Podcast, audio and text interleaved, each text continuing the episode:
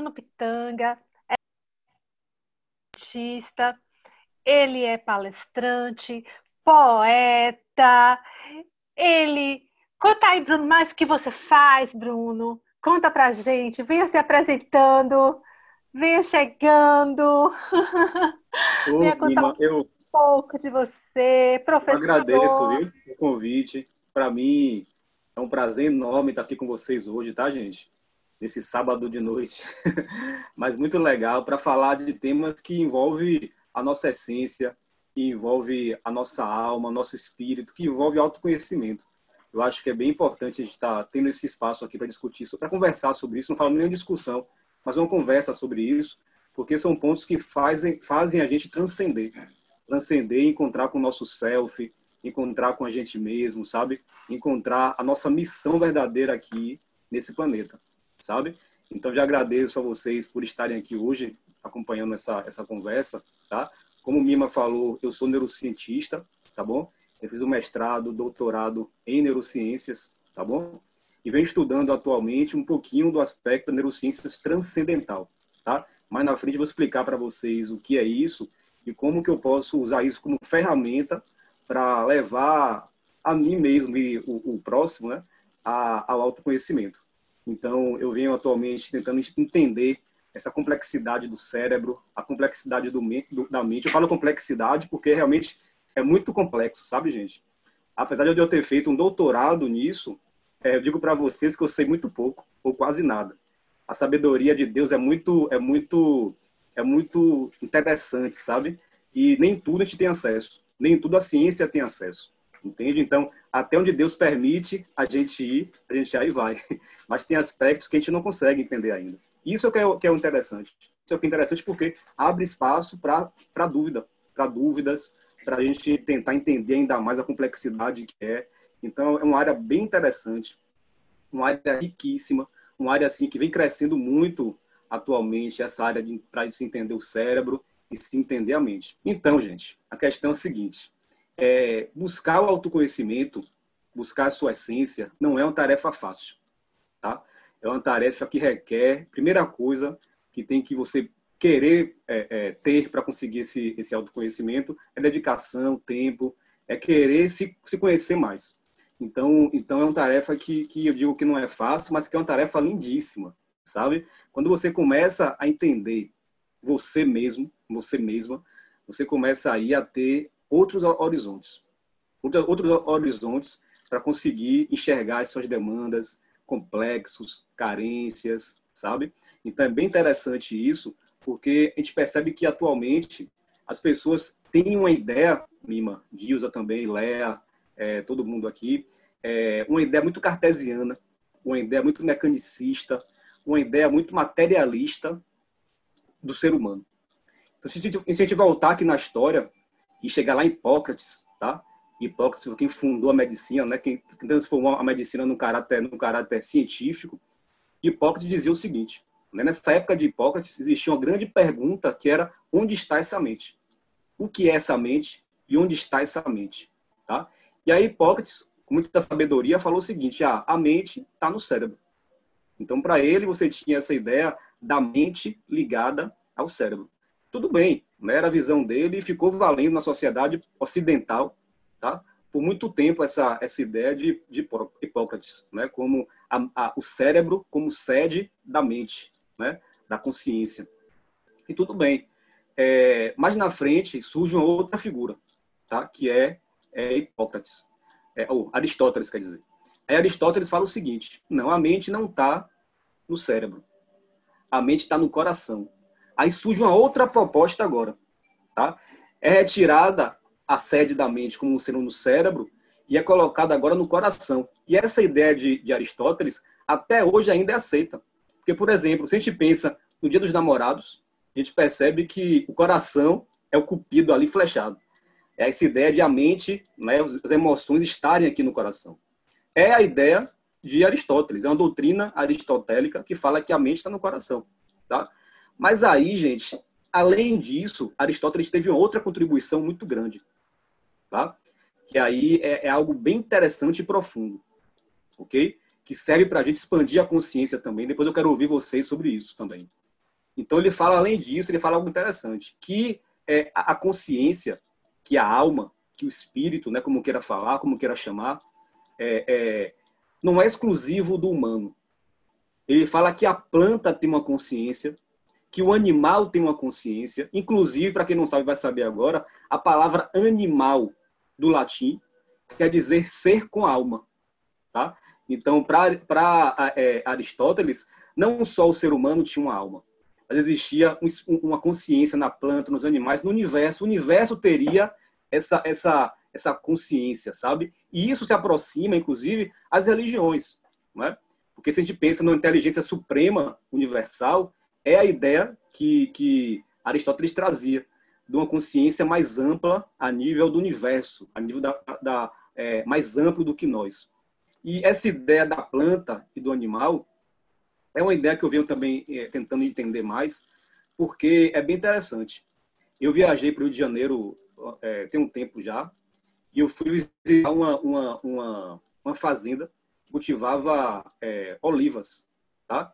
E interessante o seguinte, o fazendeiro lá, o dono da, da fazenda, ele colocou caixa de som tá? para que as, a, a, as olivas né, é, é, ouvissem, não, mas sentissem essa música clássica. Né? Ele colocou a música clássica lá e pediu para que ela, é, e aí é, colocou lá e aí é, é, deixou que ela sentisse essa música.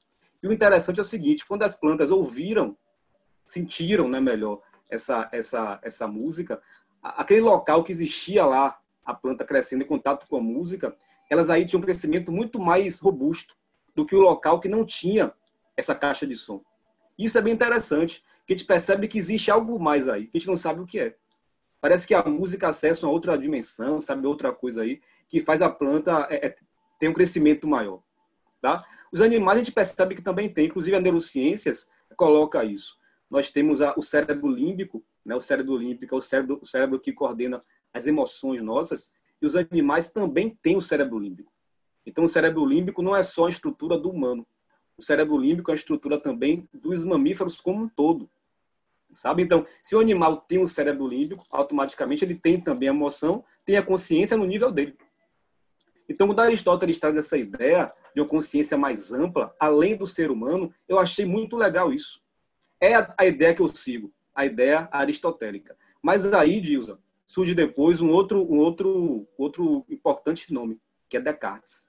Tá? Descartes veio aí, gente, causou uma confusão enorme na sociedade. Tá? Vou explicar por que essa confusão. Por que eu chamo de confusão?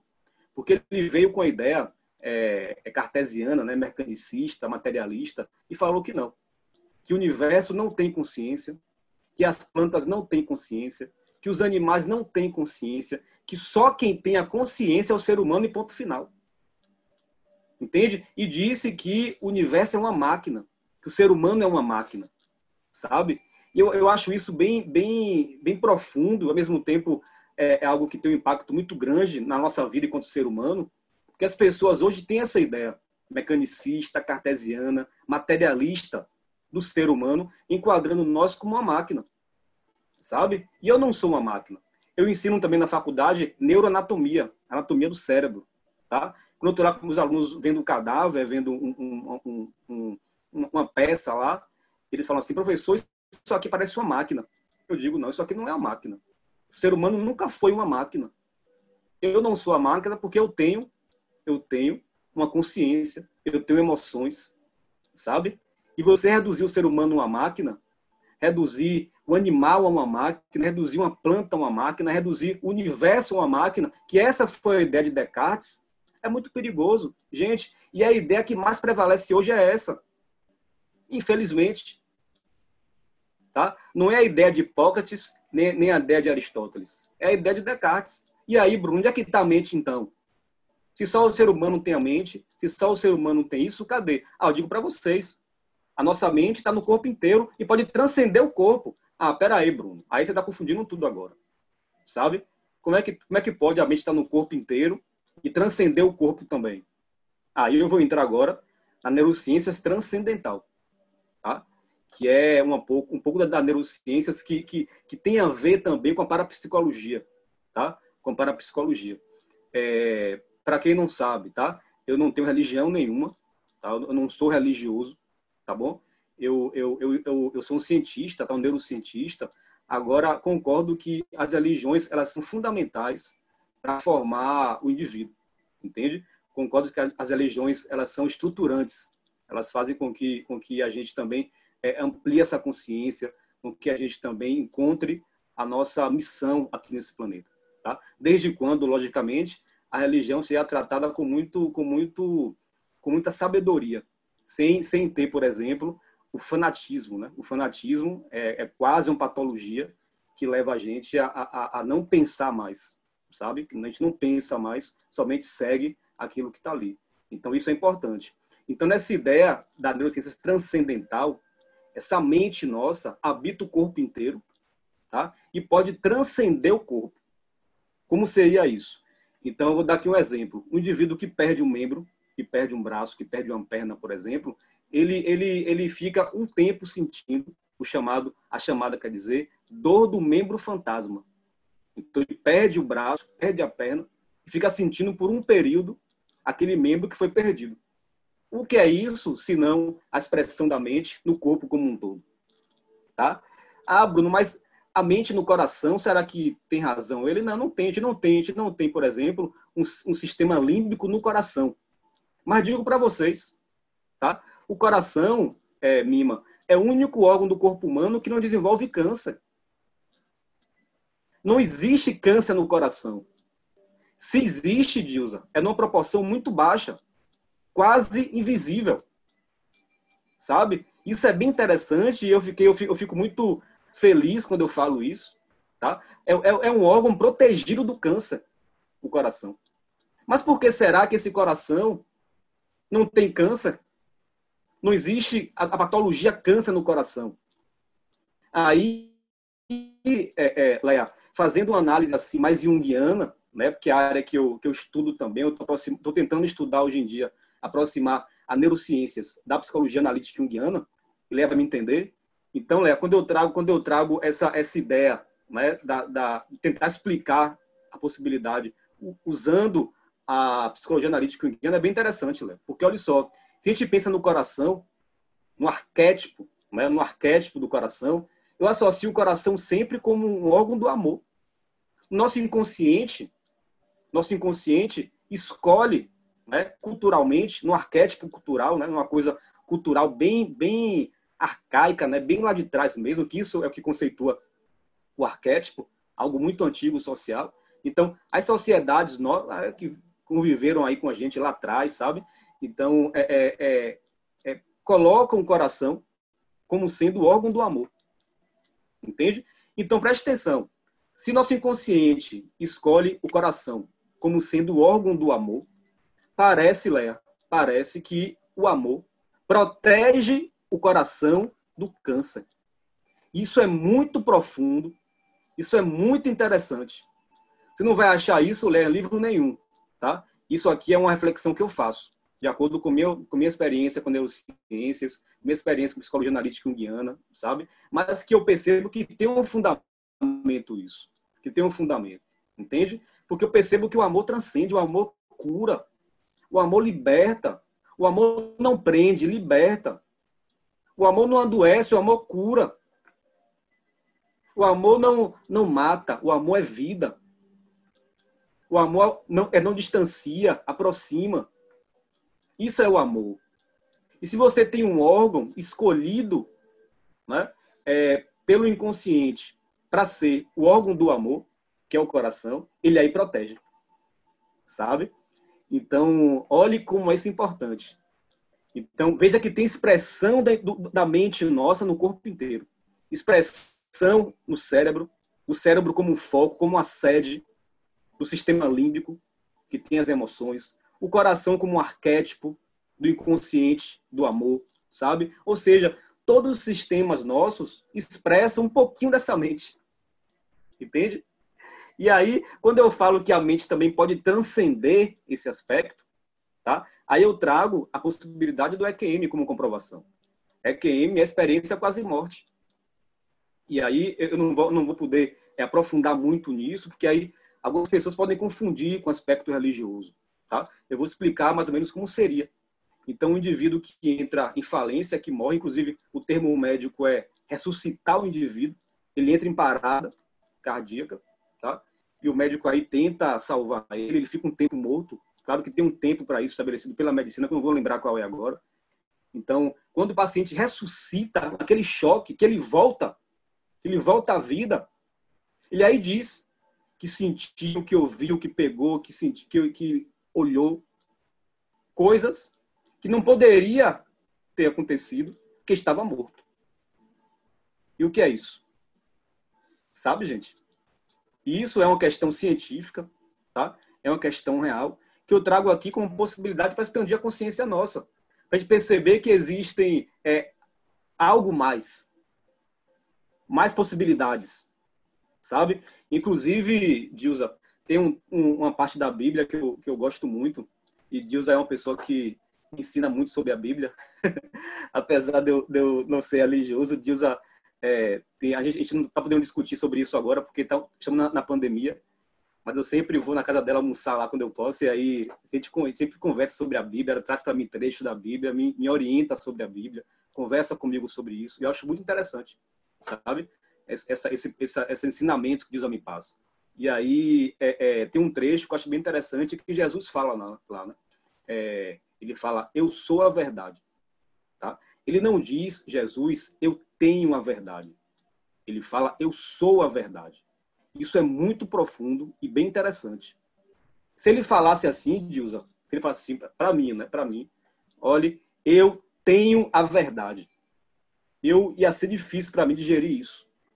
Porque fica um pouco assim aquela coisa de orgulho, vaidade, sabe? Mas ele falou, eu sou a verdade. Isso é bem diferente. Quando fala eu sou a verdade, mostra autenticidade, mostra coragem, mostra sabedoria. Uma pessoa autêntica, que sabe o caminho que está seguindo, sabe sua missão. Então, quando a gente fala isso, liberta. Porque não existe a verdade. Existe a sua verdade. E possibilidades aqui. A minha verdade, que eu sou a minha verdade, Deus a verdade dela, Mima a verdade dela, cada um a sua verdade. Cada um escolhe a sua verdade. É interessante quando eu ensino para meus alunos lá na faculdade é, sobre a origem da vida. E aí eu trago as teorias que explicam sobre a criação, tá? E trago também como possibilidade a teoria criacionista que Deus criou tudo, tá? Então eu trago a teoria a teoria da ciência, né? As teorias, a ciência tem várias teorias, tá? E a teoria também que é acionista. E falo para eles, ó, escolham o que vocês quiserem. Não existe a verdade aqui para explicar. Você pode escolher a teoria é, é, é, da evolução química, a teoria extraterrestre, a teoria criacionista, são possibilidades. E eu acho, Mima, que a, a, conversa aqui é importante sobre falar sobre isso, porque mostra que a gente pode expressar aquilo que você acha que é a sua verdade. Porque, gente, eu não tenho a verdade. Eu não tenho. Agora, eu sou a minha verdade. O que eu acredito eu acredito, sabe? O que eu acredito, eu, eu tento é, é, é mostrar para as pessoas, sabe? Agora, se a pessoa aí não, não, não crê nisso, não tem problema. Cada um tem sua verdade, sabe? Isso é bem profundo. Então, quando, quando eu falo na neurociência transcendental, é esse aspecto que a ciência traz. Mas se é verdade, eu não sei. Sabe? É o que eu acredito. Então, existe aí essa possibilidade dessa, dessa questão do EQM, entende? Que mostra para a gente que talvez essa consciência nossa permaneça viável mesmo após a morte. Entende, gente? Isso é o que traz a neurociência transcendental. Agora, é, é, é, é mais do que isso, eu não posso. Mais do que isso aí, vai começar a, a, a, para uma questão de uma doutrina ou outra, uma religião ou outra, sabe? E, e aqui não cabe, sabe? Então, então você fica com sua verdade, aquilo que você acredita que é verdade, para poder é, entender esse processo, sabe? Isso é libertador. Então, entender essa questão da mente inicial, onde é que está essa mente, passando por Hipócrates, Aristóteles, Descartes, a gente percebe onde está hoje o ser humano. Então, nós aqui ocidentais estamos em um nível materialista, um nível cartesiano, o nível ainda mais, mais mecanicista da ideia do processo. Sabe? Precisamos abrir a consciência nossa e perceber que existem outras possibilidades também. Outras possibilidades para explicar um fato. E às vezes, e às vezes é interessante isso, porque essa mente nossa, Mima, ela tem uma estrutura, né?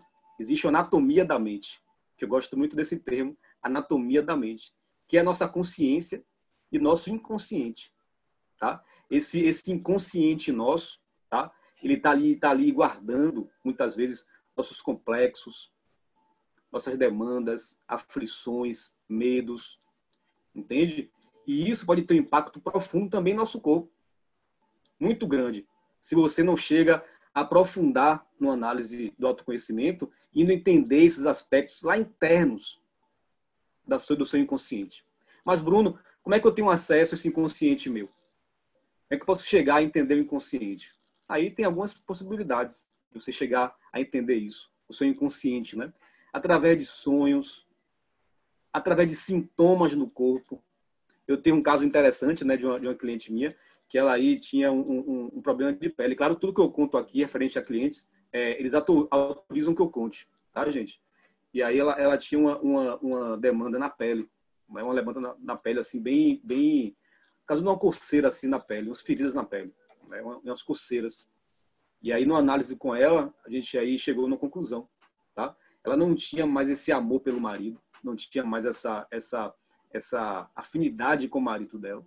Só que ela tinha, entre aspas, uma obrigação por ser casada de estar com o marido dela, tá? Uma obrigação, entre aspas, porque ela se achava obrigada a isso, tá bom? E aí, por isso, ela está se obrigando a viver um amor sem ela querer mais, sem existir mais o amor. Ela aí começou a somatizar isso na pele. Entende? Então, gente, os sintomas, eles são muito, muito importantes. Porque os sintomas revelam aquilo que está em nosso inconsciente. Tem outro caso de uma criança de, de hoje, quer dizer, agora já é adulta, né, 30 anos, mas ela, quando era criança, ela uma vez chegou na casa dela, da escola, e começou a, a cantar, a brincar, pular na cama, cantando, cantando, cantando. E a mãe chega do trabalho, sabe? É cansada. Tá? Chega do trabalho cansado e vê a filha gritando, cantando, alegre, expressando as emoções. Aí a mãe chega e fala: Minha filha, Cala essa boca, que sua voz é muito feia. A mãe fala isso sem perceber. Mas ela, nesse momento agora, ela cria na filha, entre aspas, né, uma magia, uma magia, digamos assim. Tá? Uma magia porque ela começa agora a, a filha perceber, a filha entende, a filha absorve isso, entende? De que ela tem a voz feia e de que não pode expressar as emoções. E hoje, com 30 anos, ela não consegue falar em público, se tiver mais de cinco pessoas, ela não consegue falar.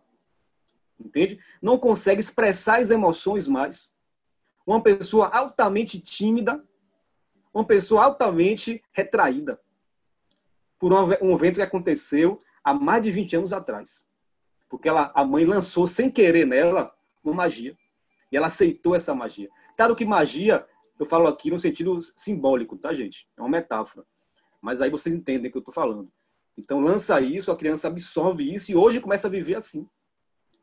Então a gente hoje em dia vive um caráter assim. O seu comportamento hoje é reflexo do lado de trás, do que você viveu lá atrás com seus pais, sabe? Que você viveu lá atrás na sua infância e você aí projeta hoje assim.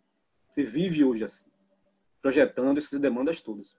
Então entender esse inconsciente nosso é um aspecto muito lindo é uma viagem assim lindíssima. Eu conduzo pessoas também, grupos, tá? Para esse caminho do autoconhecimento, através da meditação, entendeu? Através do autoconhecimento, através da arte terapia, entende? Então a gente vai levando o indivíduo para esse processo de, de autoconhecimento que é, que é lindíssimo. Que é lindíssimo. Então eu, eu penso que a gente tem que, que ter uma, uma, uma tranquilidade maior. Né? Quando a gente fala de ser humano, e evitar, gente, ao máximo, é, é, ficar preso, sabe? Se prender, assim, a uma ideia, a um conceito. Acho que a gente pode expandir a consciência e perceber que existem possibilidades, tá? E aceitar também a ideia do outro, aceitar também a complexidade do pensamento do outro, desde quando tenha, tenha moral, desde quando tenha ética, desde quando não vai ferir ninguém, tá tudo certo. Tá tudo certo. Sabe? Está muito certo isso. E aí eu fico pensando, já que aqui também tem muita gente religiosa nesse contexto, porque existe essa ideia, né, aí que eu acho uma ideia assim muito muito ruim com relação a isso, essa ideia da guerra santa, né, de você matar pessoas em nome de Deus. Isso é uma coisa muito ruim que vem acontecendo aí, sabe? Por questão de questão de preconceito, por questão de intolerância religiosa, sabe? Então é, é muito é muito ruim isso que acontece com a gente, tá? E querer impor no outro a nossa verdade. E como eu falei, nem Jesus disse isso. Ele disse que eu sou a verdade. Ele não disse eu tenho a verdade, Jesus. Ele nunca falou eu tenho a verdade. Ele disse que eu sou a verdade. Então isso é bem interessante porque a gente precisa abrir essa consciência nossa. Entender que, que as possibilidades estão aí, as possibilidades. Quanto mais a gente abre a consciência nossa, mais a gente consegue é, enxergar o outro ser humano, como ser humano também. Porque segundo, Léa, a, a sabedoria oriental, eu dei aula com meus alunos sobre isso semana passada, é, sobre o que é ser ser humano, sabe? Então, ser ser humano, inclusive, até lembrei agora, eu orientei, Mima, um aluno de TCC, né, mês passado, sobre o tema religiosidade na psicologia e espiritualidade, né? Espiritualidade e religiosidade na psicologia. O foco foi espiritualidade, entende? E aí a gente percebe que, que às vezes existe uma resistência em relação a esse termo na psicologia, tá? Que isso eu, eu, eu considero pessoalmente como sendo um fator é, limitante para acessar o indivíduo, sabe? Lembrando que quando eu falo espiritualidade, nada tem a ver com religião? Então, tem pessoas que têm religião, mas não têm espiritualidade. E tem pessoas que têm espiritualidade e têm religião. Tá? Eu, eu, por exemplo, não tenho religião nenhuma, mas estou buscando a minha espiritualidade. A gente pode conseguir alcançar também a espiritualidade sem ter acesso a nenhuma religião. Ou também com a religião. É Jung, viu, Léa? Jung publicou no livro dele, Memórias, Sonhos e Reflexões, o livro de Jung, tá? Um livro bem profundo, bem interessante, eu recomendo para quem, quiser ler. É o livro Memórias, Sonhos e Reflexões, de Carl Gustav Jung, tá? é, é uma referência que eu venho estudando muito agora atualmente. E ele disse, Léa, que ele esteve numa, numa, numa tribo, né? É, Jung é um, é um europeu, tá? Ele esteve numa tribo mexicana, viu, Léa? Aí chegou na tribo mexicana, né? Jung é, foi criado numa, numa, numa, no contexto religioso. O pai dele era, era, pastor, o pai de Jung. Né? Depois ele também não, não, ele acabou se desvinculando de qualquer religião, mas tinha essa, essa ideia religiosa ainda na mente dele. E aí ele chegou na, na aldeia indígena e conversando com o líder da aldeia, ele perguntou para o líder, falou assim, vem cá, Agé, digamos assim, é, qual é seu Deus? Quem é seu Deus aqui? Aí o líder é, da, da aldeia indígena parou, perguntou assim, olhou para ele e perguntou, quem é o seu? Aí ele falou, não, meu Deus é o Deus que a gente todo mundo conhece. Ele falou, não, não conheço, não conhece seu Deus. Aí ele começou a explicar entende? Mas aí o, o, a pessoa da aldeia indígena falou o seguinte: Jung, meu Deus é outro. O Deus que eu acredito que existe, o Deus que vai é, manter a gente vivo, o Deus que mantém a gente vivo, o Deus que mantém a, a, o planeta vivo é o Sol. Jung parou assim e falou: é, realmente, não, não pensei nisso. Aí ele perguntou assim para Jung: Jung, quem é que mantém o senhor vivo aqui hoje? Se o sol apagasse, você teria vida? Aí Jung falou, não, realmente, se o sol apagasse, eu não teria vida. Ele falou, então, se Deus é vida, eu posso falar que Deus é um sol. Jung falou, é verdade. eu também acho que é verdade. Sabe, gente? É uma possibilidade de, de, de acreditar nisso daí. Eu acho lindíssimo isso. Eu acho lindíssimo. Perceber que existem possibilidades para chegar no mesmo Deus. Existem caminhos diferentes para chegar no mesmo Deus. Cada um encontra seu caminho, o caminho melhor para encontrar sua paz, encontrar seu amor, encontrar a sua missão nesse planeta. Sabe? Eu não sou ateu, eu creio em Deus. Sabe? Mas eu creio num Deus é, é, é, é pessoal, o meu Deus, entende?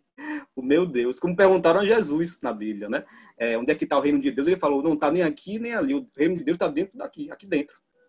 Entende? Então eu creio que existem possibilidades aí. Então, eu acho que é importante a gente ter essa ideia para perceber também que, que a gente é, é, pode começar a refletir possibilidades também, que outras, outras formas de se pensar, outras formas de se atingir essa, essa força motriz universal, sabe? Então, imagine, por exemplo, imagine, por exemplo, quando você está olhando para o céu, né? E você vê o sol. O sol nascendo, o, o sol chegando lá no clímax no meio-dia, indo se pôr. A gente acha que meio-dia o sol é quente fala, poxa, o sol está quente meio-dia. Mas o sol não está quente. O sol é a mesma temperatura. Ah, de manhã está mais frio o sol. Meio-dia está mais quente o sol. Cinco horas mais frio, não. Ele não muda a temperatura. A sua percepção em relação a ele que muda. Eu comparo isso com as religiões. Olha a análise que eu faço aqui agora. Então você tem percepções diferentes para o mesmo Deus. Sabe? Eu percebo de uma forma, usa de outra forma, mima de outra forma, lê de outra forma. Cada um percebe de uma forma. Mas Deus não muda, tá lá, igual. Agora, a percepção que cada um tem sobre ele é diferente. Entende? E quando eu, eu conduzo, quando eu penso no autoconhecimento, expandir a consciência e neurociências transcendental, a ideia é essa. Expandir a consciência é você não se limitar a um aspecto. Né? E voltando para o aspecto que eu falei com vocês sobre o ser humano, tá? O ser humano é, é segundo a sabedoria oriental, tá? Para se ter, para se ter, é, é, é, como é que eu posso falar, é, para é, se ter essa, essa humanidade, digamos assim, essa humanidade, precisamos desenvolver três características em nós, segundo a sabedoria oriental, tá? Que é a, a sabedoria, a coragem e a benevolência. Eu desenvolvo em mim três qualidades, sabedoria, coragem e benevolência, eu começo aí agora a ter uma, uma visão maior e amplio a consciência do que é ser ser humano. Então, a sabedoria, a gente não aprende, por exemplo, em faculdade, em faculdade, em, em, em livros, em palestras, em não. Sabedoria com a vida. Jesus, por exemplo, é uma referência importante, tá? Aqui ocidental, no ocidental falando, né? Claro que na, na, na sabedoria oriental não é a imagem de Jesus que é o Messias, tá? Jesus não chegou lá na, no, no, Oriente, tá? Então no Oriente você tem outra imagem que é o Confúcio, tá? O confucionismo é uma ideia muito interessante, inclusive, Dilza, é, depois se quiser ler o livro de Confúcio, que são, é chamado Os Analectos. Eu li, eu li o, o livro de Confúcio, Os Analectos, escrito há quase 150 anos antes de Cristo, tá? É bem interessante. Acho que eu tenho, tenho ele aqui. Deixa eu ver se consigo aqui, achar aqui, ó. É esse livro aqui, ó. Esse livro aqui, Os Analectos, tá? De Confúcio, tá? É um livro bem interessante. E ele, ele foi escrito há quase 450 anos antes de Cristo, esse livro. E, e quando eu leio trechos da Bíblia e comparo com esse livro, parece que é a mesma língua. Eles falam Confúcio e Jesus a mesma coisa, só que com outras palavras. Isso é muito incrível, sabe? Eles falam a mesma língua, só que com outras palavras, outras metáforas, mas falam a mesma coisa. Então, enquanto aqui no Ocidente Jesus é a imagem, lá é outra imagem, mas que falam a mesma coisa. A percepção muda, mas o fim é o mesmo. O caminho muda, mas o fim é o mesmo. São caminhos diferentes que muitos julgam errado, mas não, mas que no fim chega no mesmo caminho. Aqui seguimos Jesus, alguns seguem Jesus aqui, né? Claro que quem é cristão. Se tiver alguém aqui, por exemplo, da, da Umbanda, do Candomblé, tá? Não é cristão. Segue outra, outra possibilidade, outro caminho ainda mais lindo ainda. Um caminho também lindíssimo, o Candomblé e Umbanda que tem a ver com o nosso arquétipo cultural, a nossa essência africana, sabe? Eu tenho uma, uma, uma, pessoa que, que, que tem uma religião da, é, cristã, segue uma religião cristã, só que o marido começou a, a seguir uma religião mais ligada ao candomblé, sabe? E isso causou nela uma, uma, uma, uma, um ranço assim de raiva, sabe? De, de, de um complexo, que não queria aceitar o marido nessa outra, nessa outra proposta, sabe? E aí eu conversando com ela, orientei e falei, não, é o mesmo caminho que você segue, só que outra possibilidade, outra percepção. Mas é a mesma coisa. É a mesma coisa. Sabe, gente? Então a gente tem que quebrar isso. Temos que quebrar isso e perceber de que estamos falando aqui a mesma coisa. Deus, uma palavra ampla, mas com caminhos diferentes, possibilidades diferentes. E ter essa tranquilidade, ter essa, essa, essa sabedoria é muito importante. Que é isso que Confúcio fala. Né? Que a sabedoria é muito importante para você chegar a conhecer você mesmo, conhecer você mesma, se libertar de amar, de preconceitos, tá? A pessoa que fala para mim que tem preconceito em relação a, a, ao candomblé e umbanda, no fundo, a pessoa tem um preconceito racial, sabe? No fundo, ela tem isso. Ela sente o preconceito racial ainda e se expressa isso com preconceito à religião matriz africana. Candomblé e umbanda, sabe? Por que que tá errado isso? sabe? Então é muito interessante isso. Eu, eu, eu, eu, agradeço mais uma vez a Mima por permitir eu falar isso aqui, tá? Estou falando aqui o que eu, o que eu acho que, que, que, que me toca, sabe? O que eu percebo enquanto cientista, enquanto neurocientista, enquanto também ser humano, entende? Eu acho que a gente está aqui para conversar sobre possibilidades, para expandir a consciência, entende? Para perceber que existem outras possibilidades também. Então, quando Confúcio fala é, é, sobre a sabedoria, justamente você ter ampliação da consciência e perceber as possibilidades que existem. Tá? Quando ele fala sobre, sobre é, é, é, a, a, benevolência, entende? A benevolência não é só também você pensar somente no outro esquecer de si. É ajudar ajudando o outro, você ajuda a si. Me perguntaram uma vez assim, poxa, Bruno, é difícil perdoar o inimigo. Perdoar meu, meu inimigo é difícil. Falei, é difícil mesmo. Não é fácil você perdoar alguém que lhe fez o mal. A primeira coisa, a primeira coisa, para você começar a perdoar seu inimigo, prefiro, preciso começar a perdoar a mim mesmo, para poder abrir o coração. Então, se perdoando, né, acabando com sua culpa, com seu ressentimento, eu começo a abrir meu coração, abrir minha consciência, para começar agora a amar o inimigo. Ah, Bruno, não consigo amar as pessoas, eu tenho dificuldade em amar as pessoas. Comece aos poucos. Comece amando você, depois comece amando as pessoas na sua casa.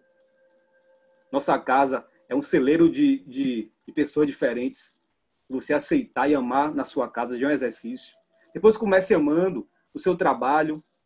Depois comece amando na sua casa, seus vizinhos, o seu bairro. E começa aos pouquinhos, vai indo. Não pode chegar assim de vez também. Tem que ser aos poucos. Aos pouquinhos eu vou começando a aprender a amar. Amando o cachorrinho, amando o gatinho, amando as pessoas. Vou começar a abrir a consciência para isso. Sabe?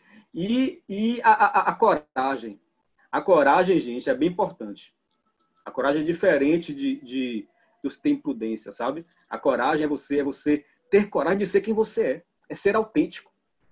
As pessoas hoje vivem no, mundo que não, que não são elas mesmas. Entende? vive no mundo de que bota uma máscara, bota lá uma pessoa e vai viver o mundo e não é autêntica, não é autêntico. Não consegue ser quem quer ser. Vive numa sociedade em que é imposta a ela uma forma de viver. Ah, o corpo tem que ser assim. O cabelo tem que ser assim. A roupa tem que ser essa. O pensamento tem que ser esse. A linguagem tem que ser esse. É uma coisa mesmo que eu venho trabalhando com meus alunos, é o conceito de normose. Normose eu considero uma patologia moderna atual, que é você ser normal. O primeiro sintoma de um louco, de um louco é achar que é normal. o primeiro sintoma de um louco é achar que é normal. Sabe? Por que isso? Porque a gente começa a seguir um fluxo, seguir um fluxo, sabe? Se enquadrando no que é normal e perde a sua essência e perde a sua essência. E outro dia, Léa estava tava, é, escrevendo um, algo no Detran, um requerimento no, no, no, Detran, no site do Detran. Quando eu acabei o requerimento, aí apareceu uma mensagem né, para enviar o requerimento. Clique aqui se você é um robô. Olhe, eu para responder isso demorei horas, sabe? Porque eu fiquei meu Deus, eu sou um robô ou não sou? eu sou um robô ou não sou? Aí fiquei pensando, pensando, li Confúcio, li trecho da Bíblia, li não sei o quê. Falei, gente, e agora? Vou clicar ou não vou? Aí respirei fundo e cliquei. Não sou um robô. Mas trouxe isso literalmente para minha vida. Eu não sou um robô. Eu acho que antes daquele requerimento, Dilza, eu era um robô. Mas o Detran me fez despertar, ampliar, ampliar a consciência. O Detran me fez ampliar a consciência. e eu vi que eu não era um robô, sabe? Que não quero seguir um fluxo, o padrão, seguir as normas que tem que ser, claro, com ética e com moral, tá tudo certo. E você sair desse, desse meio, desse rebanho, como fala assim, né? Eu até, esse termo atual falando né, da, da, da pandemia, o rebanho que fala da vacinação, né? Vacinar o rebanho. Eu acho isso um termo tão forte, que eu não sou um rebanho, eu nem quero ser rebanho nenhum. Mas na ciência usa o termo rebanho para testar vacina. Sabe? E eu não sou rebanho nenhum, não. Entende? E aí, é, é isso que a gente fala, o rebanho é seguir o padrão igual ali, que a ciência usa o termo rebanho por isso. Todo mundo igual. Mas nós não somos iguais. Cada um tem seu pensamento, tem sua cultura, tem suas ideias, seus conceitos. Entende? Cada um tem sua vida. E se libertar disso, gente, é a melhor coisa. Libertar desse rebanho, sabe? Se libertar desse fluxo, deixar de ser um robô e passar a ser você com sua essência, é algo que dói no início que você vai de encontro a todo mundo, sabe? Mas aí você passa a ser autêntico, passa a ser você, passa a viver a sua vida. Para quem não sabe, é, eu atravessei Salvador Mar Grande, são 14 quilômetros. Atravessei nadando, tá, sabe? É uma travessia que existe aqui. Vocês devem conhecer, sempre em janeiro a prova. Eu fiz duas vezes. Atravessei Salvador Mar Grande. E é, logo no, no, no, faltando assim um mês para ter a prova em aberto, eu aí é, não quis mais fazer por medo, sabe? Mas aí meu técnico, muito sabiamente, me levou para fazer uma para assistir uma palestra motivacional com uma figura muito importante da, da, da área né, da natação. Quando eu cheguei lá, na minha cabeça, eu imaginei que iria encontrar uma figura assim, né, um, um, um herói, aquela figura de herói um homem alto, forte, malhado, não sei o quê. Mas quando eu cheguei lá, esse preconceito meu foi por água abaixo. Por água abaixo. Quando eu vi o homem, ele não tinha as duas pernas, Mima. Não tinha as duas pernas. E, Mima, digo mais, ele ganhava a prova de quem tem os quatro membros. Os quatro membros. Aí ele falou assim na palestra: olhe, a minha força não está nas pernas. A minha força está aqui, ó, na mente. A fé, acreditar que é possível, que é capaz. Existe hoje, Mima, na ciência, um gene, VMAT2. Esse gene, é, o apelido dele é o gene de Deus em nossos neurônios. Nosso neurônio tem um gene VMAT2, que o apelido dele é o gene de Deus. É o gene que expressa a fé. Tem pessoas que têm esse gene ainda um pouco desligado. Mas tem como você pode, que você é capaz, que você consegue. Entende? E aquela pessoa que tem esse gene expresso, é aquela pessoa que não duvida de si. A tua fé te curou, disse Jesus. Eu concordo com ele. Ou melhor, a ciência concorda com Jesus. Porque existe, Dilza, um outro termo técnico da ciência, mas que é a mesma coisa. É o efeito placebo. Se, por exemplo, o Dilza está com dor de cabeça, eu levo para ela um, um, um, copo de água e falo assim, Dilza, nessa água aqui eu coloquei de pirona. E ela toma acreditando que tem de pirona. Só que não tem, só tem água pura. Ela toma crendo que ali é de pirona. Tá? A dor dela passa, passa. Quem curou ela? A fé. Ela acreditando que ali tinha dipirona, a fé dela na melhoria. Gente, a dor passa em até 30 minutos, até o tempo do remédio, nossa consciência projeta. E meia hora passa. Se tiver algum médico aqui, Gustavo está aqui, eu acho, pode confirmar comigo isso. Entendeu? Isso é verdade. A medicina concorda com isso, é, é um efeito médico placebo. Então, a fé cura, a fé move montanhas, de forma simbólica, é, é, não literal, simbolicamente falando. O pensamento materializa, sabe? Assim como existe o efeito placebo, Léa, também existe o efeito nocebo. Nocebo, tá? Nocebo é o contrário. É o contrário disso. Então, enquanto o placebo cura, o nocebo leva a doença. Sabe aquela pessoa, por exemplo, que, que é, pega a bula do remédio, lê a bula do remédio inteira e começa a manifestar os sintomas da bula? É efeito nocebo.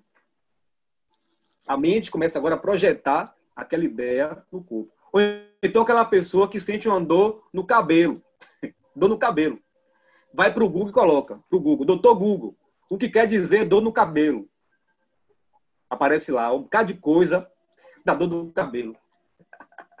Você fica impressionada com isso e começa a manifestar os sintomas todos. Sabe, gente? Então isso é efeito nocebo. Quando você agora começa a projetar essas questões no seu corpo, porque a mente sua começa agora a absorver tudo isso. Então, já vou, já vou começar a conclusão aqui da minha fala. Então, é, é, eu acho que a questão principal é essa, a nossa conversa hoje, de você expandir a consciência, tá? expandir mais a, a, a, os horizontes, perceber as possibilidades que existem. Tá? Existe uma frase de, de Rubem Alves, que eu gosto muito. Tá? Rubem Alves fala o seguinte, Rubem Alves, é, ostra feliz não faz pérolas. Ostra feliz não faz pérolas. O que é isso? Né? Para quem não sabe, para que uma ostra possa fazer uma pérola, precisa antes de entrar nela um grão de areia. É Esse grão de areia começa a incomodar a ostra. Incomoda tanto ela que ela começa a elaborar, a partir do incômodo, uma pérola. É assim que nasce uma pérola. Então, você pode também fazer surgir dentro de você uma pérola. Se você agora começar a perceber as suas demandas, aquilo que lhe entristece, ressentimentos, mágoas, seu estresse, sua ansiedade. Você começa agora a elaborar isso. Você começa agora a ressignificar isso, a ampliar a consciência para esse olhar. Entende? Aí você começa agora a elaborar uma pérola. Você começa agora a transcender. Você começa a aprender com isso daí. Então isso é lindíssimo de Rubem Alves que eu trago, sabe? Eu acho muito interessante essa análise dele em relação a isso. É uma crônica que ele tem. A crônica é, é é, Ostra Feliz não faz pérolas, é o nome da crônica que ele traz. É muito profundo. Tá? E para finalizar a nossa questão, já vou abrir aqui para as questões, para as perguntas, quem quiser é, perguntar alguma coisa, é, eu estou disponível para isso. Mas para fechar, eu quero que vocês tenham essa, essa, essa conversa nossa aqui com a possibilidade de, de ampliar a consciência, tá? É o que eu acredito, tá? Não quero que você também tenha a minha opinião, Quero que você veja que existem possibilidades para chegar no mesmo caminho. Então, como eu falei, eu não tenho religião nenhuma, tá? Mas chego também em um Deus com meus próprios pés, sem precisar seguir uma religião, mas acho fundamental, acho lindíssimo quem tem uma religião. Eu acho lindíssimo quem abraça uma religião. Eu acho lindíssimo quem está ali seguindo a sua proposta, seguindo o seu caminho, nas doutrinárias, nas, nos cultos, sabe, no templo. Acho isso lindíssimo, acho isso fantástico, sabe? Então, acho que, que, que a gente pode abrir a consciência mais, expandir nossa consciência e perceber as possibilidades. Pessoal, eu deixo aqui aberto o microfone, tá? Quem quiser fazer algum comentário, quiser tirar alguma dúvida em relação aos pontos, tá? Antes, antes de, de finalizar, já agradeço, tá? Já agradeço a Mima, a Gilza, a Léa, a vocês todas aqui por terem, terem me acolhido deixado entrar na sua casa. Eu agora entro aí na sua casa, no seu quarto, entro aí no, na, sua, na, sua, na sua sala, entro na sua cozinha, uhum. sabe? Estou com você aí e é, estou aqui aberto para conversar mais sobre isso. Obrigado. Bruno, eu que agradeço, maravilhoso tudo que você falou. Com, compartilho de ideias assim muito semelhantes à sua, né? Inclusive outro dia eu gravei um vídeo uh, no Instagram onde eu falava isso, que a religiosidade do outro me interessa. O que o outro acredita me interessa, porque isso expande a, o meu mundo. Isso faz do meu mundo um mundo muito mais colorido, mais diverso e maior. É, eu achei interessante. Temos uma pergunta, depois eu também tenho uma. É, Eliette, Eliette pode que prazer, Eliette. Ouvir você é uma honra, viu? Ouvir você é lindíssima como sempre. Eu não estou te ouvindo, Eliette, que tá sem som. Tá com o áudio fechado. Ela tá com abre, abre o áudio, Eliette. Abri. Me ouvindo agora? Tô ouvindo, Eliette. Prazer, viu, ter você aqui. Sabe que você mora no meu coração, viu? Você no Tamo meu mundo. Alegrando, espalhando, Bruno. Quero, assim, né, te agradecer muito, porque muita coisa que eu colocava em caixinhas separadas, aí com você eu me sinto autorizada a integrar, né? estou integrando muita coisa. Por você integrar, eu me sinto autorizada a integrar também, sabe? Fico assim muito feliz.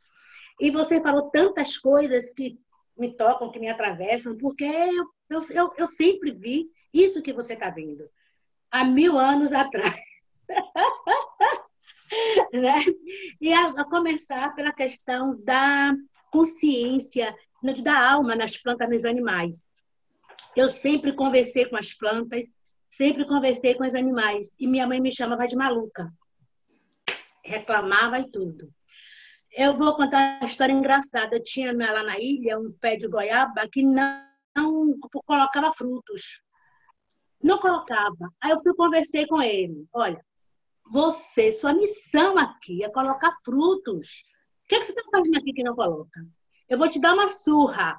E se você não colocar, no próximo ano eu te corto. Bruno, porque... É coisa de maluco mesmo, né?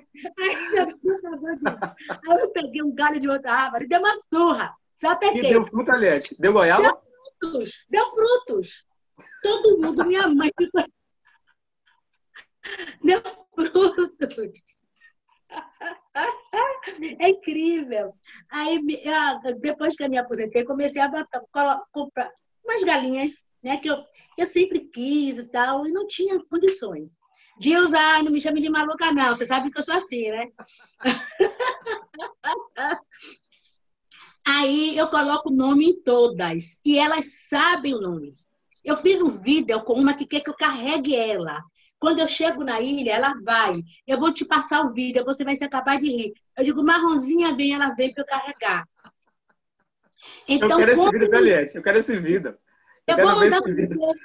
Eu vou mandar. Eu digo, marronzinha, minha marronzinha. Aí só você vendo como é que ela pega e vem, aí eu abraço, beijo, beijo.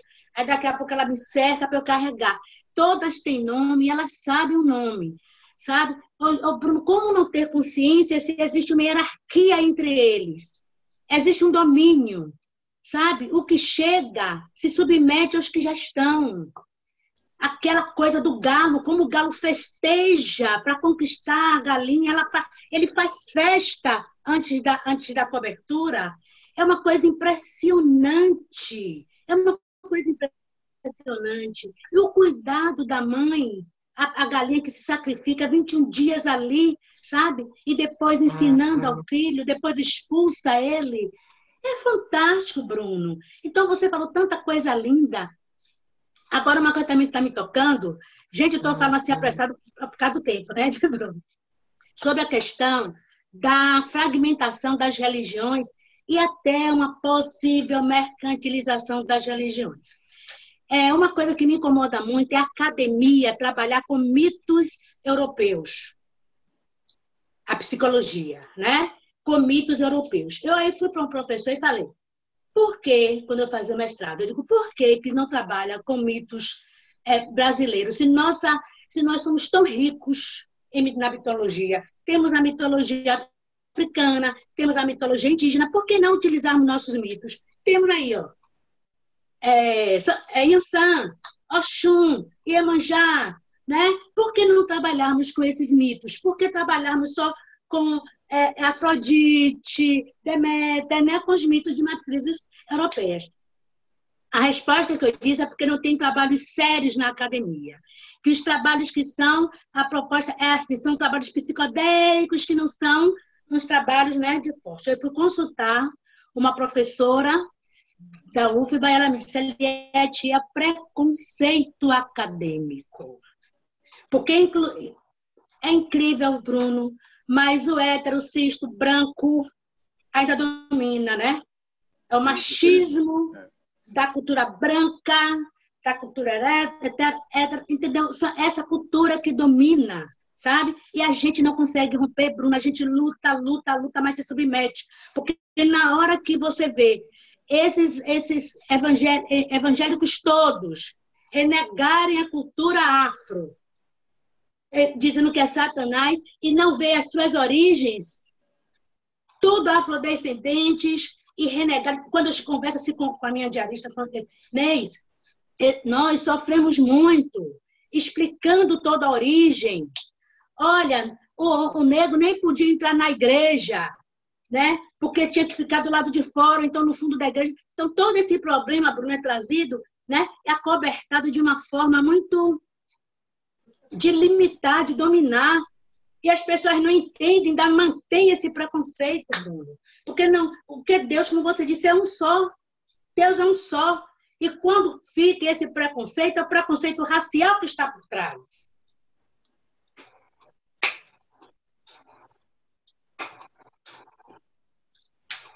Ok, Eliette, obrigado, viu? Desculpa, viu, Bruno, desabafo. Não, Eliette, tudo bem. Você é maravilhoso, eu te obrigado, adoro. Eliette, obrigado, obrigado. Tocamos em vários níveis, em vários níveis. Obrigado. Sua voz é de todos nós, Eliette, a sua voz é de todos nós, porque é verdade, essa cultura eurocentrada que nós vivemos e, e o preconceito que se tem Bruno trouxe, você reforça que é exatamente isso. Concordo. Obrigada. Todos nós tivéssemos é, o coração aberto e os religiosos ou não religiosos, mas que centrássemos nos ensinamentos de Deus, né? que Jesus trouxe e muitos trouxeram também, de amor, de união, de irmandade, nada disso existiria. Toda, todo esse preconceito, tudo isso que, é, que assola nosso mundo, né? não é nosso país, é nosso mundo. Né? Então, é, a verdade é, é essa universidade, universidade, universi, é, universalidade, universalidade né? de Isso. amor e de irmandade, sem importar raça, preconceito de hipótese alguma, né? É, opções né, de, de, de sexo, e nada disso, nós somos todos irmãos. É isso que Jesus ensinou, é isso, é, eu fico com a palavra dele, porque a palavra dele, para mim, é a que mais me toca. Então, a palavra de Jesus é a palavra que toca meu coração. E como é, eu me identifico muito com os ensinamentos dele, é por isso que eu sempre transmito quando eu tenho que falar alguma coisa, para mim ele é o meu exemplo, né? E, e os ensinamentos são esses. Se vocês lerem, é, são esses os ensinamentos. É amor, amor universal. Nós todos somos irmãos é, nós não temos que ter preconceito. É, Deus é um só, é único, né? E o nosso amor é universal. É isso aí. Obrigado, Dilza. É, antes de passar, eu, eu tenho uma pergunta também, estava na fila aqui.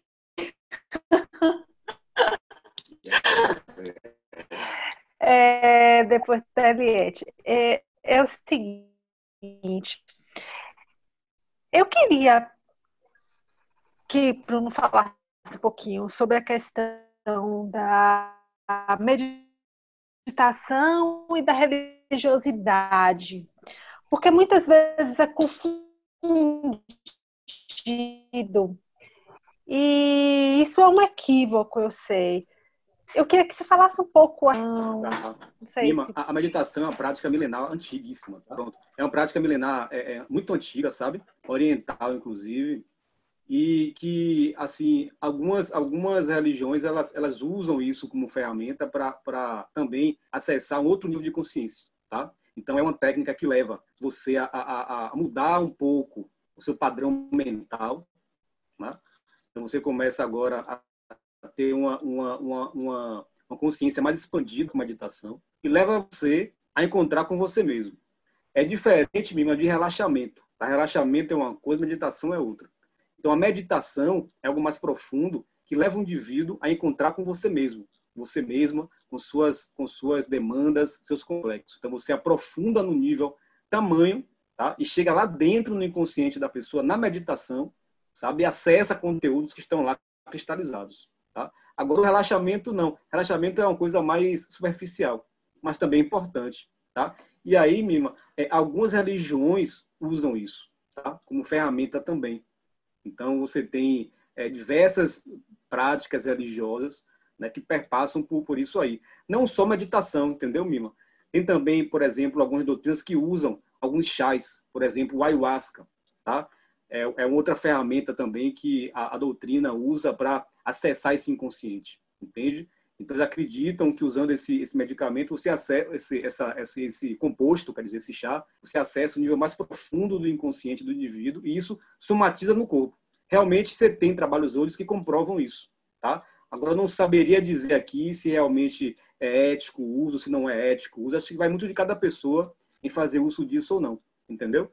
Mas acho que a ideia é essa mesmo, a questão de você entender de que é uma prática que não depende de religião nenhuma, tá? Você pode fazer meditação, praticar a, a, a, a ferramenta meditação, sem precisar estar com ligação em, em, em nenhuma doutrina, em nenhuma religião para isso. É, você perguntou isso, Mima, mais ou menos? Será que eu entendi sua pergunta? Sim, sim, sim, porque eu às vezes percebo a, uma confusão quando eu falo sobre meditação, as pessoas confundem um pouco com a religiosidade e, e às vezes tem até um certo preconceito, né, quanto, a, quanto à prática de meditação. É. A questão é essa, não é uma prática ligada à religião. Bom você falar exatamente, foi bom. Então, aqui me lembro de deixar o contato da minha secretária, do processo, para quem quiser fazer um curso comigo, quem quiser fazer comigo um trabalho de autoconhecimento, entendeu? É, eu promovo sempre eventos, cursos, palestras. É, quem quiser também fazer alguma consultoria comigo, alguma consultoria eu vou deixar aqui o contato mais na frente, tá? Depois alguém me lembre no final para eu divulgar aqui o contato. É, na sequência que é Buja. É... Gra... Graziele tem uma pergunta para você. Oi, oi. Mima, muito obrigada por essa oportunidade riquíssima da gente estar compartilhando aqui com o Bruno. Bruno, meu professor, meu ex-professor de tá lá na Unisba, é Grazi. Oi, Grazi! Prazer ter você, viu? Saudade. Saudade demais. Tô pegando Neuro 1 agora, mas não é contigo. Espero não, Neuro 2. Sim, sim. Estamos juntos. Estamos juntos novamente. que massa. Muita saudade. Igualmente. É, eu queria, Bruno, se pudesse voltar um pouquinho e falasse sobre é, o coração, quando você começou a falar sobre a consciência e todo o nosso corpo, é, não ficou claro para mim sobre a consciência do coração, da, se o coração tem consciência ou não. Você falou que é um órgão que está protegido pelo amor. Se você explicar mais um pouquinho para a gente sobre isso. O que, que, que, Desde já agradeço. Ô, Grazi, muito boa pergunta, viu? Só podia ser minha aluna. Aí, Grazi, o que é? Ó, a gente hoje crê na neurociências que a consciência nossa, quando eu falo consciência, lembre da mente, tá, Grazi? Que é a consciência e o inconsciente, tá?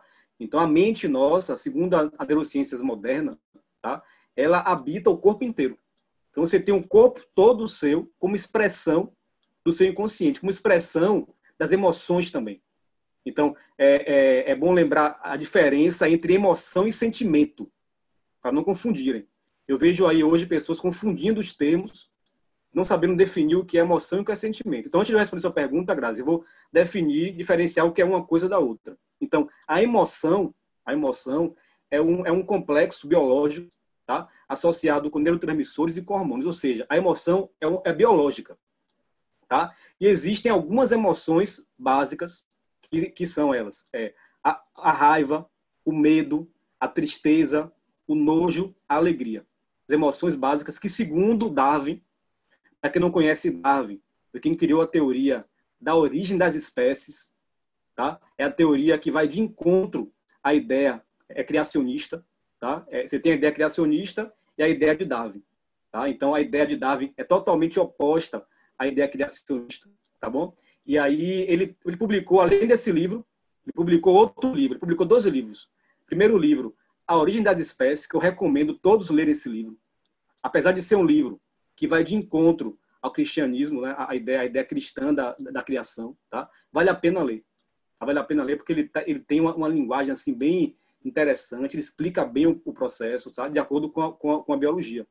Então ele criou, ele, ele escreveu além desse livro, Davi, ele escreveu também o livro das emoções, que ele fala que as emoções não existem só no humano, como falou Eliette, tá? Tá em todo o processo ali as emoções sendo expressas, tá? Os animais, inclusive animais mais primitivos também expressam as emoções. E aí, Grazi, quando eu falo sentimento, sentimento já é outro processo. É aquilo que você sente. Então, primeiro você tem a emoção, biologicamente, bioquimicamente expressa o processo. Depois você sente isso como um sentimento. Vou dar um exemplo aqui. Então, o medo. O medo é uma emoção primária. Todo mundo sente medo, tá? É primário isso. Qualquer animal, inclusive, incluindo o humano, sente medo, tá? Quando você sente a emoção medo, vai agora expressar o sentimento associado com medo. O sentimento do medo pode ser positivo ou negativo. Sentimento positivo ou negativo. Se você sente o medo e você tem autoconhecimento, você vai canalizar esse medo para um sentimento positivo. Que sentimento é esse que vai vir? A coragem, a fé, a motivação. Tá? Agora, se você não tem um autoconhecimento, você canaliza o medo para um sentimento negativo. Que sentimento negativo é esse associado com emoção medo? O pânico, o pânico, você tem a, a, a desmotivação, você tem o, o medo profundo, a depressão, sabe? Então, aprender a canalizar isso é importante. É claro que eu posso também, nessa via de medo e emoção, é paralelo, tá? Posso primeiro sentir, sentir o sentimento, depois a emoção. Ou primeiro a emoção, depois o sentimento. Tanto faz. E aí, Gazi, o corpo inteiro manifesta isso. O corpo inteiro manifesta a sua mente, manifesta emoções suas. E o coração, Grazi, ele foi um, um órgão escolhido por culturas passadas, tá? Como sendo o órgão do amor. E o amor é o sentimento mais sublime que existe. O amor não é uma emoção, tá? O amor não se enquadra no que é emoção. O amor seria um sentimento, tá? E você tem aí o sentimento agora, amor, entende? É, é, é protegendo o coração do câncer, né? Porque você sabe que esse, esse sentimento da, da, da, do, do amor é algo muito sublime, sabe? É muito sublime, é o sentimento mais sublime que existe, o amor. E aí protege esse órgão. Então perceba que o centro focal da mente é o cérebro, porque tem o sistema límbico para isso, mas a expressão das emoções pelos sentimentos tá tá no corpo inteiro. Então o corpo inteiro apresenta processo de expressão dessa mente nossa. E o coração foi escolhido inconscientemente para ser o órgão que expressa o sentimento do amor. E aí protege ele do câncer. É, respondi, Grazi? Sim, Bruno. Muito obrigada, viu? Nada. Lilian. Boa noite, turma. Tá me ouvindo? Tô Boa ouvindo. noite. Bruno, prazer, Lilian. Incrível, Tudo viu? meu prazer. Gostei demais. Obrigado. É, veja bem, deixa eu lhe trazer. Eu venho me aventurando, estudando um pouco filosofia. E venho ficando apaixonada, né? Por, por estar me aventurando nesses novas, nessas novas possibilidades. E o que é que eu percebo com isso? É, muitas das crenças limitantes que você trouxe aqui agora, né? Da gente achar que só existe uma maneira de olhar, né? E não perceber que vários caminhos podem, de repente, levar ao mesmo lugar, é, fazem com que perguntas como essa aí de Mima, a questão da meditação, que muitas vezes as pessoas confundem. E, para mim, é, isso vem muito do preconceito. É, por exemplo, eu tive a experiência de começar a fazer uma aula de yoga. Então, eu, eu, eu amei, mas eu pensando ao mesmo tempo, parecia que eu estava fazendo algo proibido. A primeira sensação que eu tive foi essa, que eu estava fazendo algo proibido, que eu estava né, transgredindo alguma regra interna.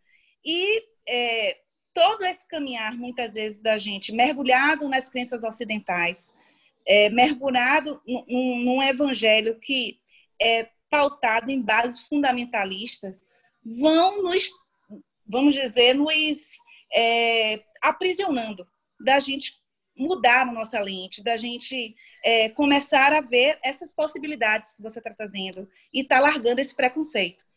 E aí eu queria saber sua opinião em relação, principalmente, à vontade, porque é, a gente está estudando filosofia da história agora, é, a gente está estudando exatamente o que você trouxe da ideia de você se perceber é, como parte dessa humanidade, é, desse universo que tem o reino animal, que tem o reino vegetal, que você tem que perceber todos juntos, né? Não é só você, você é mais uma parte disso tudo. Então você amplia isso, né? Você começa a entender que você é tão importante quanto aquela pedra, mas Exatamente. que é uma grande diferença, porque a, a pedra, né? Um, um animal, ele não fica se questionando é, será que eu tenho que fazer isso? Será que eu tenho que produzir um fruto, uma árvore? Ela não fica com essas questões. Ela simplesmente cumpre a missão dela. Ela produz aquele fruto, ela segue né, sua missão na existência. Mas nós, seres humanos, somos os únicos nesse reino que temos essa possibilidade de escolha, né, de vontade. Né? Então, eu queria que você é, trouxesse algo, se possível, porque eu estudando vários clássicos, tanto a Lina Blavatsky em A Voz do Silêncio, que fala para a gente parar, para a gente começar a conseguir escutar tanto Bhagavad Gita ali com, com, a, com as guerras internas que muitas vezes a gente não quer enfrentar. Então, como você, é, nos seus estudos, vê essa questão da vontade? Porque eu, eu penso assim, a, o amor é um sentimento, como você traz, é algo sublime, mas existe nessa, nesse, nessa crônica que você trouxe até de Rubem Alves, né, dessa pérola, né, para nascer, é, existe esse ato humano de ter a vontade, de, de, de querer mudar, né? Então, como é que você vê a questão da vontade nesse contexto? Excelente, viu? Excelente comentário, excelente, excelente é, pergunta também. É, você já leu, por acaso, Confúcio, na sua análise da filosofia? Se você puder acrescentar. Eu tive aula sobre Confúcio, eu já tive aula sobre Confúcio. Não cheguei já ainda a aprofundar. Já leu, já leu os Analectos? Eu, eu, na aula, foi mostrado algumas das frases, eu fiquei é, encantada, né? mas eu não cheguei a ler o livro. Eu, a gente, na então, aula, a gente isso. só viu alguns trechos. Perfeito. Faça isso. Compre o livro O Analectos de Confúcio, tá? Que ele é muito profundo. É um livro que abriu minha cabeça assim. Eu comecei a ver possibilidades mil, tá? Abriu minha cabeça muito. A, a vontade que o ser humano apresenta é algo muito profundo, porque a vontade associa com você querer. Então, se eu tenho vontade para algo, eu consigo agora mobilizar minha fé, a minha força, a minha motivação para conseguir fazer aquilo que eu quero. Então, por exemplo, eu, enquanto, enquanto ser humano, agora não como neurocientista, mas como ser humano, eu tenho minhas vontades próprias. Agora, quando eu tenho a minha vontade, tem que ter a ponderação. Essa vontade que eu tenho, tá? Vai ferir alguém? Vai, vai fazer algum mal para alguém? Essa minha vontade, ela tá livre? Entende? Se eu tenho essa vontade, eu percebo que essa vontade tem, tem moral, tem ética, entende? É tranquilo. Então, se você, por exemplo, tem vontade de meditar, tá? Tem vontade, por exemplo, e agora em setembro comer um caruru. que agora é caruru. Ó, minha mãe está aqui do, é, do meu lado é evangélica raiz, uhum. mas ela sempre botou todo mundo para comer o caruru. Aê! o teu problema. Chama ela aí, chama ela aí. Chama ela aí. Aqui, Qual o nome dela?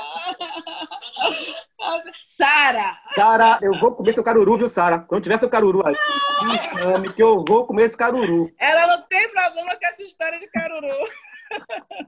Olha, é sério. Seja bem-vindo, seja bem-vindo. Não, não chame a diga que o melhor é o feijão. Ainda tem um negócio de um feijão também. O feijão da Sara. Mas olha, é tá, entendeu? Aí você tem a vontade. A vontade de meditar, a vontade de comer seu caruru, de comer seu feijão, a vontade de encontrar com Deus, a vontade. Mas aí o que acontece? É, é, é Sara que está falando? Foi Sara que perguntou? Não, foi Lília, Lília. a filha. Aí, Lília, Lília, essa vontade sua, muitas vezes a sociedade vem agora e começa a te frear. Então você tem uma vontade de meditar. Aí vem a sociedade, vem suas crenças limitantes e começa a falar assim: não, essa vontade sua está errada. Essa vontade sua não existe. Exclua essa vontade sua. Aí você perde a sua autenticidade, você perde a chance, entende? De ir além, de conhecer mais você mesmo, de conhecer mais você mesma, sabe? É, é, eu, eu amo, eu amo conversar com o idoso. Amo, sabe? No meu primeiro livro que eu publiquei, eu já, já publiquei dois livros, tá? No primeiro livro eu trouxe uma crônica de uma, de uma senhora que eu conheci no Vale do Capão, tá? no Vale do Capão, uma senhora é, chamada de Dona Anitta. E ela aí com 90 anos de idade. E aí eu falei, perguntei para ela, publiquei, botei no meu livro isso, perguntei para ela qual era a receita dela chegar aos 90 anos sem demência nenhuma, sem nenhum tipo de doença, a pressão normal, diabetes normal, tudo normal. Ela falou assim: meu filho, só existe um caminho para isso na cabeça dela. Eu não conhecia esse caminho, mas me deu vontade, me deu vontade de conhecer esse caminho. E ela falou o seguinte: ó, o único caminho para que você é, é, comece a ter uma vida muito, muita saúde é você desenvolver cada vez mais, não ter, quer dizer, não ter a malquerença Malquerença quer dizer aquela pessoa que pensa o mal do outro, que fala mal, que deseja o mal. A malquerença, querer mal. Então, segundo ela, ela chegou aos 90 anos sem doença nenhuma e está viva até hoje ainda, dona Anitta, é, é, sem desenvolver nunca a malquerença. Aí eu trago agora a ideia de Yoko Ono, que foi a, a esposa de John Lennon, né? Ela fez uma conferência e ela falou o seguinte: é, se você quiser ter a vida feliz, a vida, a vida plena começa com exercício. Ela trouxe Yoko Ono esse exercício, tá? De que você precisa começar a ficar sete minutos sem pensar o mal para ninguém. Passando esse nível, fica agora sete horas sem pensar o mal para ninguém. Passando esse, essa prova agora, sete horas, você fica agora sete dias sem pensar o mal em ninguém. E depois, você vai ficar sete meses sem pensar o mal em ninguém. Chegando no sétimo mês, você vai ter totalmente uma vida nova. Olha a possibilidade. Então, aprendi a possibilidade com, Dona Anitta no Capão, que o caminho é a, bem, a bem-querença, né? não ter a mal-querença. Aprendi com Yoko Ono que o caminho é você nunca pensar o mal para ninguém. Ou seja, existem caminhos eu tenho vontade de conhecer todos. Se eu talvez me limitasse a um caminho só, não iria conhecer as outras possibilidades que existem. Então, então a vontade é isso. Se tiver uma vontade, se não vai ferir ninguém, que tem, se tem ética, moral, siga, medite muito, faça meditação, que é muito importante a meditação, entendeu? Faça o que você quiser fazer, porque isso sim é liberdade. Isso sim é expressão do amor. Valeu. Parabéns. Pastor Val, querido, sua vez.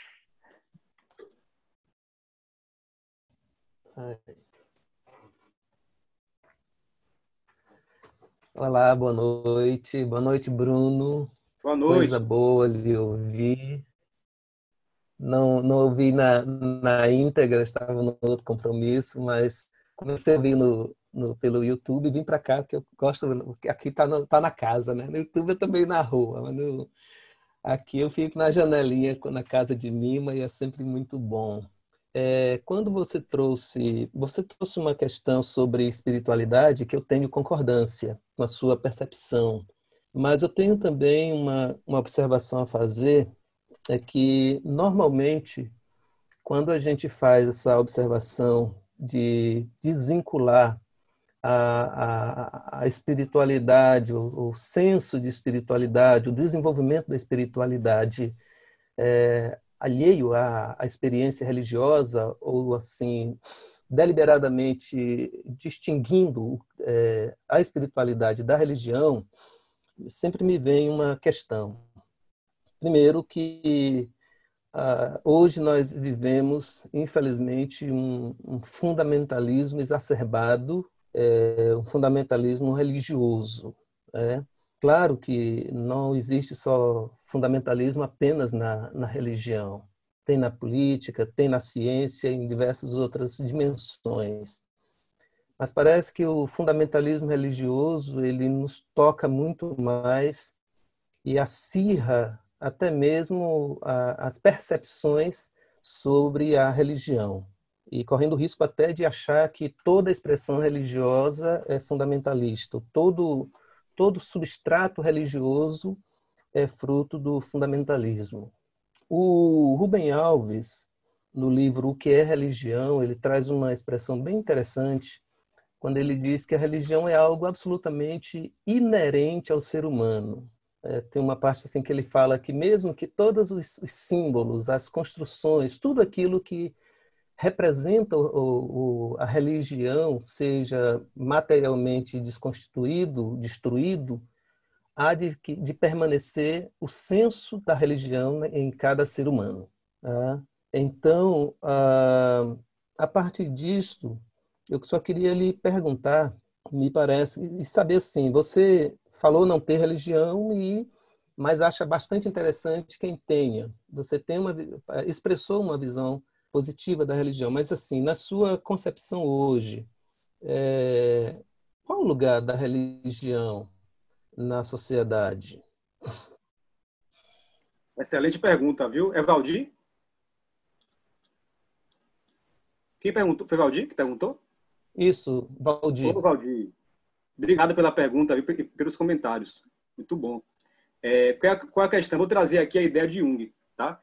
Jung foi um psiquiatra, psiquiatra muito importante na psicologia ocidental e até mesmo oriental, porque Jung bebeu da, da, do, da, da psicologia oriental também, né? da, da questão de, de Confúcio, sabe? Até mesmo do budismo, Jung bebeu. Ele fundou uma psicologia, que é a psicologia analítica junguiana. Entendeu, Valdir? Essa psicologia é uma psicologia muito ampla diferente das outras, tá? Ela é muito ampla, que ela aceita esses processos de forma, de forma muito próxima a uma análise, tá? Então, por exemplo, é, já o Freud é mais resistente a isso, o Freud é totalmente resistente a isso. O Freud não, não, não aceita essa, essa questão, ele, ele, quer dizer, é nem que não aceita, ele, ele não concorda muito com esses aspectos religiosos, ele é mais cético em relação a isso, mas Jung já abre essa cabeça. Então, eu tenho uma visão em relação a Jung. Jung fala o seguinte, Jung fala que as religiões são fundamentais, como você falou aqui, estruturantes da sociedade para o indivíduo. É fundamental. Então, para você formar uma personalidade, para você começar a, a, expandir a consciência, para você ter uma visão é, é, é, diferenciada em relação ao ser humano, tá? As religiões são fundamentais. É, são, elas são essenciais para isso. Entende? Não só as religiões é, é, cristãs, né? mas também as religiões de matriz africana, sabe? As religiões como um todo, assim como também as doutrinas, o budismo, tudo, tá? É, tem essa, essa, essa importância. Só que ele diz que é importante, mas que o indivíduo também pode fazer, pode fazer, é, pode conseguir expandir a consciência, pode chegar ao nível de, de encontro com Deus, sem ter relação com religião nenhuma. Jung, por exemplo, foi um exemplo disso. É, quer dizer, foi um exemplo, né? Jung foi um exemplo disso ele, ele se desvinculou das religiões, então ele, ele não tinha religião nenhuma, tá? E ele conseguiu uma espiritualidade tamanha, é, Valdir, uma espiritualidade, uma espiritualidade tão grande, entende? É, é, um, é um ser assim, posso falar assim, forma bem clichê, um ser de muita luz, tá? Um ser de muita bondade, um ser de, de, uma, de uma consciência altamente ampla, mas sem ter ligação com religião nenhuma. Então, por exemplo, eu, eu a minha vivência, tá? A vivência minha na minha infância. Fui católico, fui batizado, não porque eu quis, tá?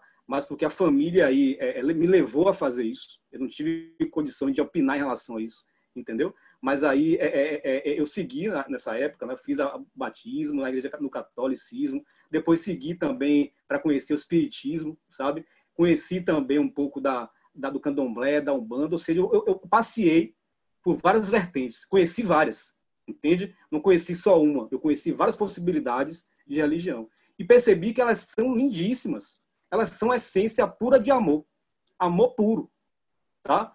Só se você tiver envolvimento com fanatismo, como você falou muito bem, fundamentalismo, aí você quebra isso.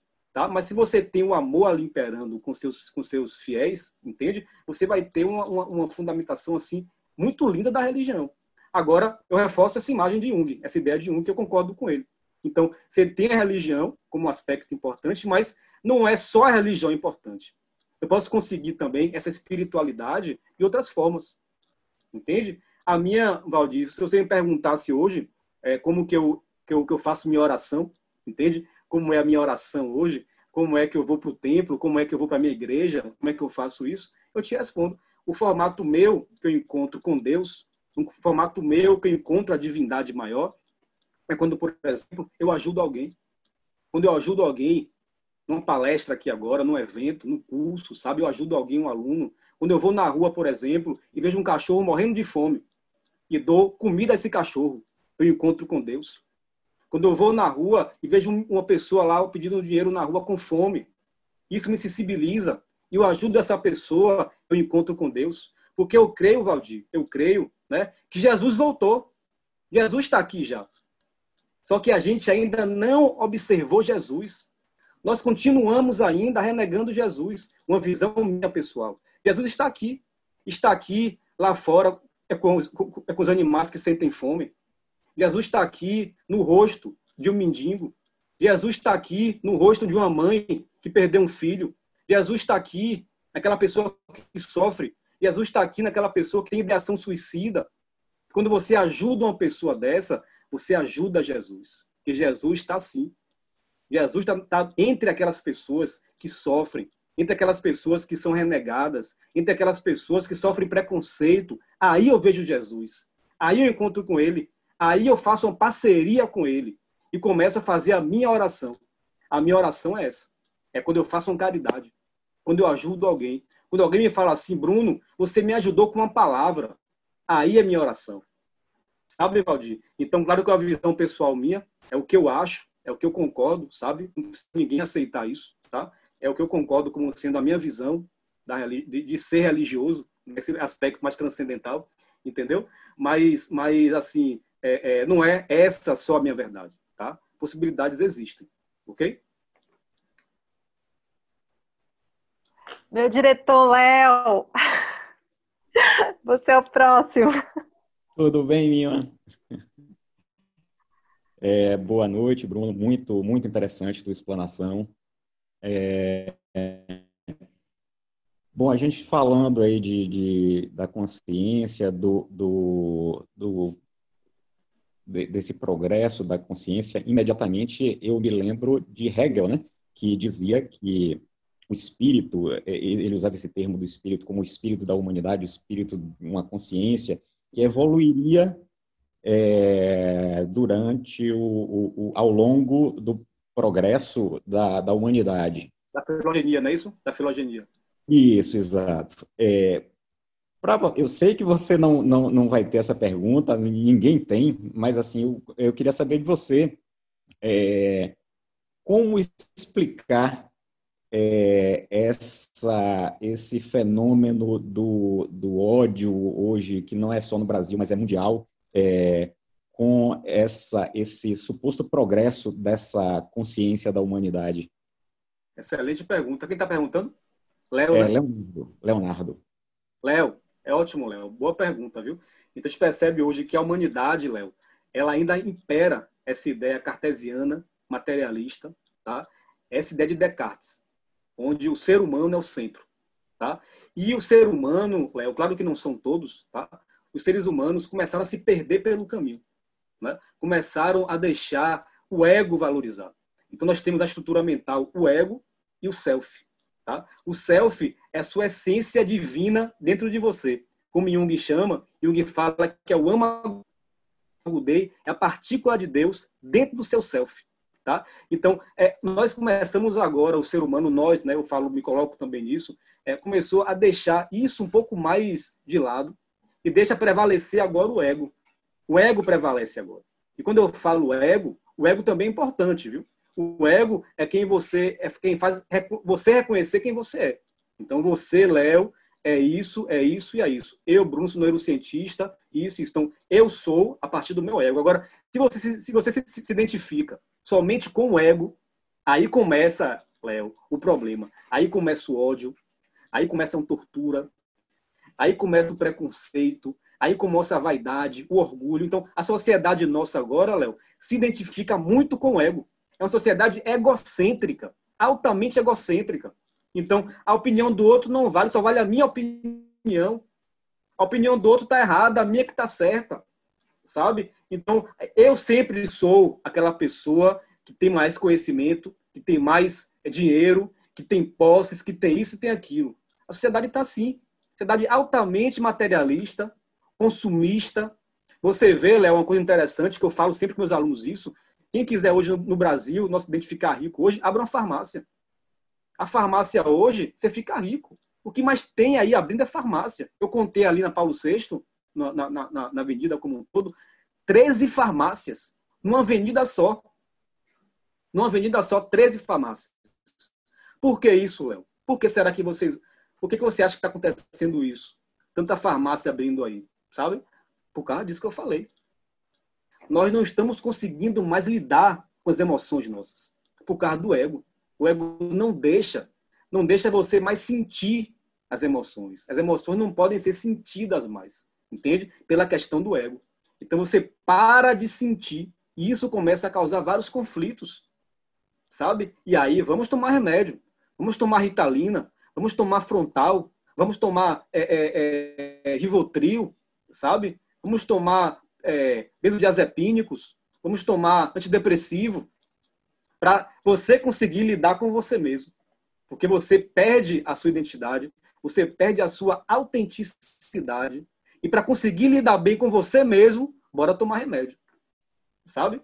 E aí eu, eu penso que as religiões, é, é, Valdir, vêm como, como uma, uma, boa, uma, boa, uma boa possibilidade de ajuda, sabe? Da sociedade como um todo.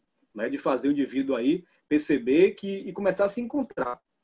Entende? começar a se encontrar, se come, começar a se ver mais, olhar mais para si, entende? Então, as religiões têm esse papel. Desde quando é praticada de forma, de forma é, é, é, com ética, com moral, sem levar o indivíduo a ter o fanatismo, entende? Sem bitolar o indivíduo, mostrando as possibilidades que existem.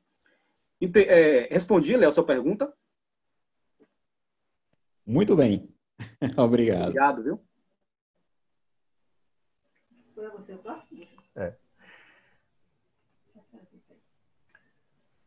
Boa noite, Léo e Bruno. Eu sou Buja. Boa noite a todos. Ô, Buja! Tudo em paz? Também. Massa ouvir você. Ah, que bom. Muito bom aí. Parabenizando você aí, realmente. É muito boa, já te acompanho quando você está fazendo suas lives, eu vendo aqui com o Lima de mim, mas a gente tem que trazer ele aqui porque aí quando terminar essa pandemia, você estava tá, vir aqui também para fazer sim, parte sim. dessa. Com certeza eu vou, com o maior prazer. Mesmo. Vou sim, e... com o maior prazer estarei aí. Com o maior uhum. prazer. Obrigado, viu, Buja? Ah, isso. Eu tenho um, um, comentário e uma pergunta, né, do que você falou em relação à, à religião e aí eu faço com o seguinte comentário, né? A questão da quando a religião se quando a religiosidade se torna uma religião. Eu até usar esse termo. Porque e aí trazendo também o que você comentou sobre Descartes, que aí vem muito dessa parte desse momento da Europa, tá vendo? Aonde ele coloca tudo como uma parte do ligado para uma ciência técnica e materialista, isso. E aí a religião também ela vai se tornar materialista também, ao fato de que e sendo instrumento de dominação do outro. Então, nesse sentido, instrumento de dominação, ela vai é, demonizar qualquer outra coisa que seja diferente dela. Eu até gosto de brincar com a música de Caetano, né, que é muito narcisista, né, que o narciso acha feio o que não é espelho, na música de, de Sampa. Mais interessante disso tudo e pluralidade, e como Eliette falou, de mitos, né? Existe um mito no povo guarani, ali que vivia perto do Paraguai, que é um mito mais ou menos assim, não sei se vocês conhecem ele, que é ele conta a história de que Tupã, quando ele cria tudo, ele cria toda, tudo a partir de um barro, e ele faz dois bonecos de barro e sopra nesses bonecos que passam a viver. É um mito muito parecido, assim, da criação, com o mito semítico que tem na Bíblia, de você colocar e soprar para ter, ter vida. Mas a questão que eu queria trazer justamente é essa, né? Quando a gente começa a usar a nossa religião como nós, como você falou até, né? Quando a gente possui a verdade, porque eu tenho a verdade nesse sentido, eu deixo de ver a verdade do outro, eu deixo de ver a religiosidade do outro. E Excelente. a gente chega e vê certos mitos, que são mitos tão semelhantes, como você falou, né? É, por que que este, é, esse Deus, aí a pergunta é essa que eu falo até, eu sou evangélico, né? Não, não sou evangélico, nasci, mas hoje me torno evangélico, tenho uma boa caminhada. Mas sempre comento isso com meus pares evangélicos, isso. Por que, que a nossa religiosidade, esse nosso Deus, vai conversar e vai escolher somente nós? Que nos autodenominamos os escolhidos dele. Tanto que eu já até digo que eu não tenho nada dessa, não acredito nada dessa escolha que o pessoal fala, mas é para mim, Deus escolheu todos nós, toda a humanidade. Ele, ele resolveu escolher a humanidade consigo, né, gente? E concordo contigo nesse sentido, porque é uma coisa, uma frase nossa, né? Porque como Deus ele fez isso que você falou aí, é, com outras palavras sobre Jesus, que você vê Jesus na, nas pessoas, Deus ele fez, está lá também no, nesse mito também da criação, é, em relação ao que ele fez, o ser humano, a sua imagem e semelhança. Então, quando nós não conseguimos enxergar o outro ser humano, uma imagem de Deus, e aí eu realmente começo a não valorizar aquilo que é o outro, a não compartilhar, porque se nós não conseguimos encontrar uma isso que eu acho que para mim seria a grande questão. O Léo até falou sobre a questão de que o espírito humano, dentro de uma filosofia meio positivista, é, de que a tecnologia, que o progresso, a gente ia ficar melhor. Eu acho que a gente precisa, na realidade, é crer que nós somos feitos, como você começou no seu início aí, né, em relação à parte, nós estamos conectados. Todo o universo está conectado. A gente não sabe dizer como ou por vários motivos, mas com as plantas, eu até poderia dizer, né, por que, que a própria é, pedra, aquilo que eu digo que não tem vida, só porque não me expressa comigo, ela também não tem a sua vida, ou porque o mar não tem algo que possa nos trazer. Esse seria o comentário é, que eu quero passar, agradecendo muito realmente a participação, Bruno. Ô, Buja, obrigado, viu? É, sobre o que você colocou em relação a, a soprar, né, o Tupã que falou que sopra a vida, Jung também estudou isso. Jung estudou isso, ele fez uma viagem é, pela, pela várias tribos aí também. Ele percebeu que algumas tribos, eles faziam o seguinte, eles cuspiam na mão, cuspiam, assopravam depois o, a saliva, né, e colocavam a mão em direção ao sol. Jung percebeu que isso era um arquétipo né, também disso que você falou, que é soprar a vida.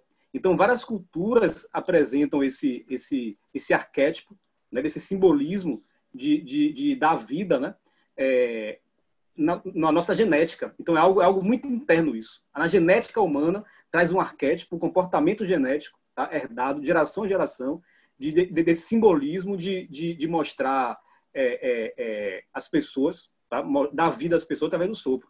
Sobre a, a imagem e semelhança de, de, de, Deus, como você comentou, é uma visão que a Bíblia traz, que o, o, o, ocidental tem, mas que não são todas as pessoas que pensam assim, entendeu, Buja?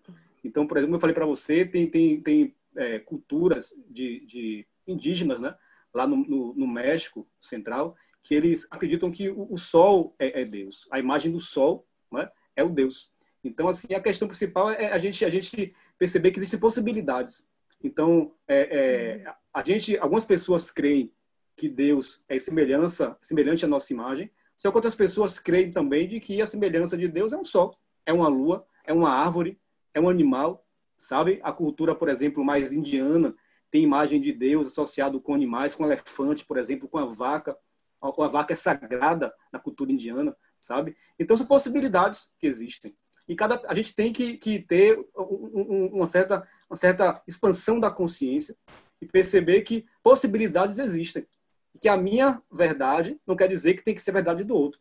A minha verdade não pode prevalecer em relação ao outro, sabe? Eu acho lindíssimo a gente, a gente, a gente é, isso e perceber de que cada pessoa pensa diferente e aprender um pouquinho de cada um. Aprender um pouquinho com a Índia, com a, o pessoal lá da África, sabe? Com aqui no Ocidente, com o Oriente, sabe? Beber um pouquinho de cada coisa. Formar a sua opinião. Entendeu, Buja? Mas excelente comentário, muito bom. Obrigado, Bruno. Valeu. Vamos abrir um aí. aí, Mima? Sim, sim. Ah, ok. Não, de tudo vocês que está sendo colocado, Bruno, eu lembrei muito também, é, teve um encontro sobre religião em que o nosso teólogo Leonardo Boff esteve, né? E estava com o Dalai Lama também. E ele, assim, fez uma pergunta, obviamente com interesse teológico e um pouquinho maliciosa, perguntando para o Dalai Lama é, qual seria a melhor religião. Crente que ele ia dizer sobre o budismo tibetano, né, que é muito mais antigo. E Dalai Lama olhou bem para ele, nos olhos dele, e falou: é, é aquela que te aproxima de Deus, do infinito, que te faz uma pessoa melhor. Então, eu acho que expressa muito, né, tudo que Bruno estava colocando aí desde o início, que algumas pessoas colocaram também. Era só isso, me lembrei muito disso, Bruno. Ô, Léa, muito bom, viu?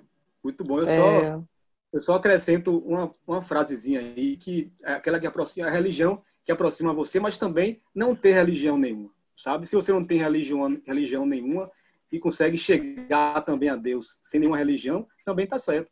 Então, não necessariamente é. precisa ter religião para isso. Sabe? Eu posso também chegar a meu Deus, que eu acredito, sem ter necessariamente uma religião para isso. Entendeu, Léo? É, e como você colocou, né, no sentido, quando eu faço bem, quando eu ouço alguém, quando aquilo que a gente fala, né, o outro se sente bem, isso te torna também melhor. Né? Então a gente faz essa proximidade com a divindade, né, digamos assim. Vocês sabem, assim, eu me lembrei de uma coisa agora. O ano passado, quem ganhou o prêmio internacional do ser humano mais é, espiritualizado, o, o, o, o, prêmio da espiritualidade, digamos assim. Vocês vão lembrar dele. Foi Marcelo Gleiser. Marcelo Gleiser é um ateu. Sim, Marcelo Gleiser. É um ateu. É um eu conheço ateu, ele é. da, da, da, da UFRJ. É um físico ateu, não crê em Deus e ganhou o prêmio de espiritualidade. É. sabe? Isso eu acho uma coisa lindíssima, isso, sabe? Mostrando pra gente que você pode não ter, nem crer em Deus, mas, ser, uhum. mas ter espiritualidade, porque ele é uma pessoa altamente é. caridosa, uma pessoa do bem, sabe? Uhum. Sem preconceitos, que ajuda o próximo, que é. pensa em melhorar si e melhorar também o outro, sabe? Uma pessoa que é. sabe ajudar o outro. Então, ele ganhou o prêmio de espiritualidade sendo ateu. Eu achei isso muito interessante, Léo. Fantástico mesmo, é. Fantástico. Você conhece é. ele, Léo Gleiser? Conheço, conheço não pessoalmente, né? Não conheci quando dele. eu ainda estava do Rio, mas leio. Tem um filme muito bom que eu passo sempre também com os alunos sobre ele, bem legal. Isso, perfeito. Ele é um, é um excelente, um excelente é, é, escritor. Ele escreve, ele é um é. físico, sabe? Ele estuda sobre essa é. ideia da, da, física quântica, da física moderna. É. E, e, aí eu achei interessante que ele ganhou o prêmio de espiritualidade no ano passado. Eu achei bem interessante isso. A gente achava que quem deveria ganhar seria Dalai Lama, outra pessoa assim que fosse um, fosse um religioso, tá? Mas uma pessoa que não crê em Deus acabou ganhando o prêmio de espiritualidade. Eu achei bem interessante isso. Bem legal. Ok, obrigada. Obrigado, viu, Léa? Saudade de você, viu, Léa? Não suma, não. Também, muito. Queridos, quem mais? Quem mais quer quer trazer alguma contribuição? Lima, eu queria falar alguma coisa. Fique à vontade. É, é, Bruno. Oi. Foi muito, muito legal escutar, viu? Obrigado. Ótimo, Pode falar. ótimo. É, e você falou do querer, né? Então, quando eu recebi o convite de Nima, eu entrei em contato com esse querer. Essa coisa da atração mesmo, eu vou assistir esse, essa live, tem uma coisa me chamando. E foi muito bom ter escutado o meu querer. E eu estou também querendo lhe fazer uma pergunta. É assim, você é, deixa um registro, né? Está deixando um registro hoje para mim muito interessante, muito forte, significativo a respeito de como a gente pode elaborar o nosso pensamento e ter a coragem de expor. E eu gostaria de saber, assim, em que momento, é uma pergunta até pessoal, que momento da sua vida você se sentiu atraído para estudar assuntos tão é, desafiadores, assuntos que vão ampliar a consciência? Como foi que aconteceu esse chamado para você? Excelente pergunta, viu? Quem está falando? Meg, Meg. Meg, foi o que aconteceu comigo. Eu até registrei no meu livro essa história. Eu sofri um EQM, uma experiência quase morte, um atentado. Eu quase fui assassinado, sabe? É, quer dizer, eu, eu, eu não era para estar aqui nesse momento agora, tá? Eu sofri uma tentativa de assassinato, literalmente. Então, eu estava ali é, no Costa Azul, eu morava ali antes, no Chepe, fazendo culpa, correndo. E aí, dois, duas pessoas chegaram perto de mim, quebraram um caco de garrafa e enfiaram, na, enfiaram nas minhas costas. Entende? Literalmente, eu fiquei com um caco nas minhas costas enfiados, sabe? Enfiado, quer dizer. E aí, eu corri para um posto que tinha perto dali do local. E nesse posto que estava lá, é, o, o fretista, muito friamente, muito, um aspecto muito frio, assim, não demonstrando nenhuma afinidade em ajudar, falou: olha, é, realmente está muito feio suas costas aí, muito feia. Você tem que ligar para o SAMU agora, sabe? E aí, é, nem para o SAMU ele ligou. Eu já estava ajoelhado no chão já, com uma, poça de sangue em volta de mim, sabe? Já estava já assim, consegui respirar mais, que tava, tive, tive pneumotórax, entende? E aí é, é, é, o pulmão quase que colaba nesse contexto. E aí, nesse momento, é, aconteceu uma coisa interessante. E aí, quando eu estava nesse, nesse processo de, de já partindo para esse outro ambiente, esse outro mundo que eu não sei qual é, aí eu, eu chamei, chamei pelo universo. Tá? Não, não chamei de Deus, mas pelo universo. Chamei as forças universais e disse que se, que se eu, eu, eu sobrevivesse a isso, entende? Eu iria é, levar para as pessoas mensagem de paz, de conforto, mensagem de divinas, mensagem de Jesus, de Buda, de Confúcio. Iria levar para as pessoas mensagens de conforto. Eu fiz essa, essa parceria com o universo. E aí, nesse momento que eu fiz essa parceria, que eu estava lá, eu, eu, eu caí em cima de meu próprio sangue, comecei a, a, a inspirar meu próprio sangue. Nesse momento aí, aparece um carro na minha frente. Aparece um carro na minha frente e a pessoa desce do carro para me resgatar. Quando a pessoa chega próxima a mim, que eu olho no olho da pessoa, a pessoa era meu pai biológico. E meu pai nunca tinha ido naquele posto. Ele disse que teve uma intuição para ir naquele posto, beber, comprar uma água mineral. E aí, chegando no lugar da água, ele viu uma pessoa sangrando e foi ajudar a pessoa e era o filho dele. Era eu que estava lá sabe? Aí ele me pega no braço, bota no carro e desmaio. Desmaio, e aí tive EQM, é, saí, sabe?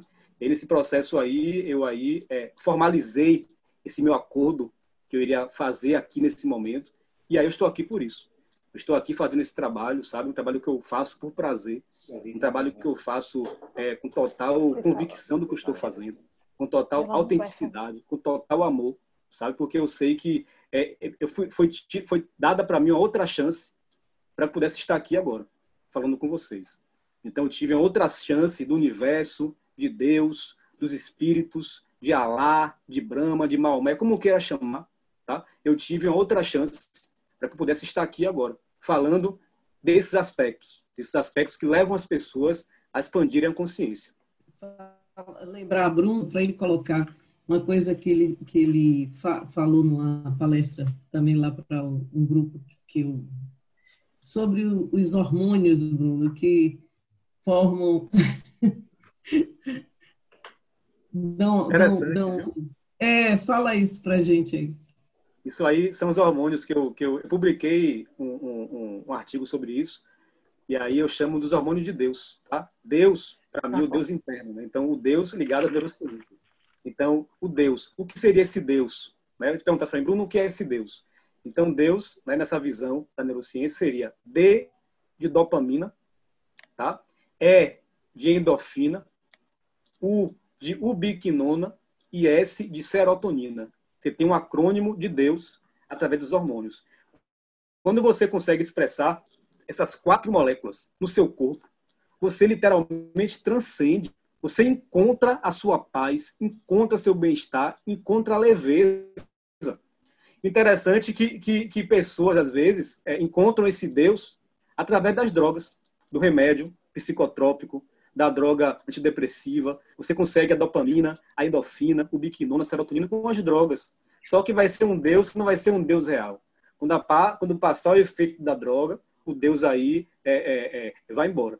A sensação de bem-estar vai embora, sabe? Mas você permanecendo com seu Deus interno, com essas quatro moléculas, que são as moléculas de Deus, entende? Você aí transcende e vai ter a paz, vai ter o equilíbrio. E a principal forma de você encontrar, você ter esse Deus interno, as quatro moléculas, é você expandir a consciência. É como fala, é como fala é, é, Steve Jobs. O preconceito é a doença do cérebro. Você desapegando do preconceito, possibilitando aprender novas possibilidades, você começa a expandir a consciência e encontrar com o seu Deus interno. É isso, viu, Dilza? Obrigada pela pergunta. Pessoal, eu agradeço a todos, tá? Por esse momento. Um momento único, um momento sublime, um momento divino, tá? Um momento em que, em que seu Deus se fez presente aqui, na minha casa, na sua casa, tá? Um momento de oração também, isso aqui também é uma oração. Nós aqui oramos juntos, nós aqui aprendemos juntos. E saiba de uma coisa, saiba que o amor deve imperar sempre. O amor é o, é o sublime sentimento que deve imperar sempre na sua vida. Porque o amor liberta, o amor cura, o amor trata. Eu quero encerrar aqui esse momento agora com uma poesia minha, tá? A forma que eu encontrei de expressar minhas emoções é escrevendo, tá? Eu escrevi dois livros, já está na pauta, o terceiro também, tá? E é assim, está esgotado. O primeiro já esgotou, o segundo já está acabando quase também. Depois vocês podem conhecer mais se quiserem sobre isso. Mas eu quero ler aqui uma poesia rapidamente para vocês. Peço licença, tá? Para ler uma poesia aqui, curta, nada que vá gastar muito seu tempo, tá? Mas é uma poesia que eu escrevi que ela chama Para Viver Melhor, tá? Para viver melhor. Vamos lá então. Não se preocupe, se ocupe. Ocupe seu tempo, ocupe seu espaço, ocupe a sua mente. Não se desespere. Espere. Espere a poeira baixar. Espere o tempo passar Espere a raiva desmanchar. Não se indisponha. Disponha. Disponha boas palavras. Disponha boas vibrações. Disponha sempre. Não se canse. Descanse. Descanse a sua mente. Descanse as suas pernas. Descanse de tudo. Não menospreze. Preze. Preze por qualidade. Preze por valores. Preze por virtudes não se incomode. Acomode. Acomode o seu corpo. Acomode o seu espírito. Acomode a sua vida. Não desconfie. Confie. Confie no seu sexto sentido. Confie em você. Confie em Deus. Não se torture. Ature. Ature com paciência. Ature com resignação. Ature com tolerância. Não pressione impressione. Impressione pela humanidade. Impressione pela humildade. Impressione pela elegância. Não crie discórdia. Crie concórdia. Concórdia entre nações. Concórdia entre pessoas. Concórdia pessoal. Não, mal, não maltrate. Trate bem. Trate bem as pessoas. Trate bem os animais. Trate bem o planeta. Não se sobrecarregue recarregue. Recarregue suas forças, recarregue sua coragem, recarregue sua esperança. Não se apavore. Ore. Ore a Deus. ore aos santos, ore as forças e as energias.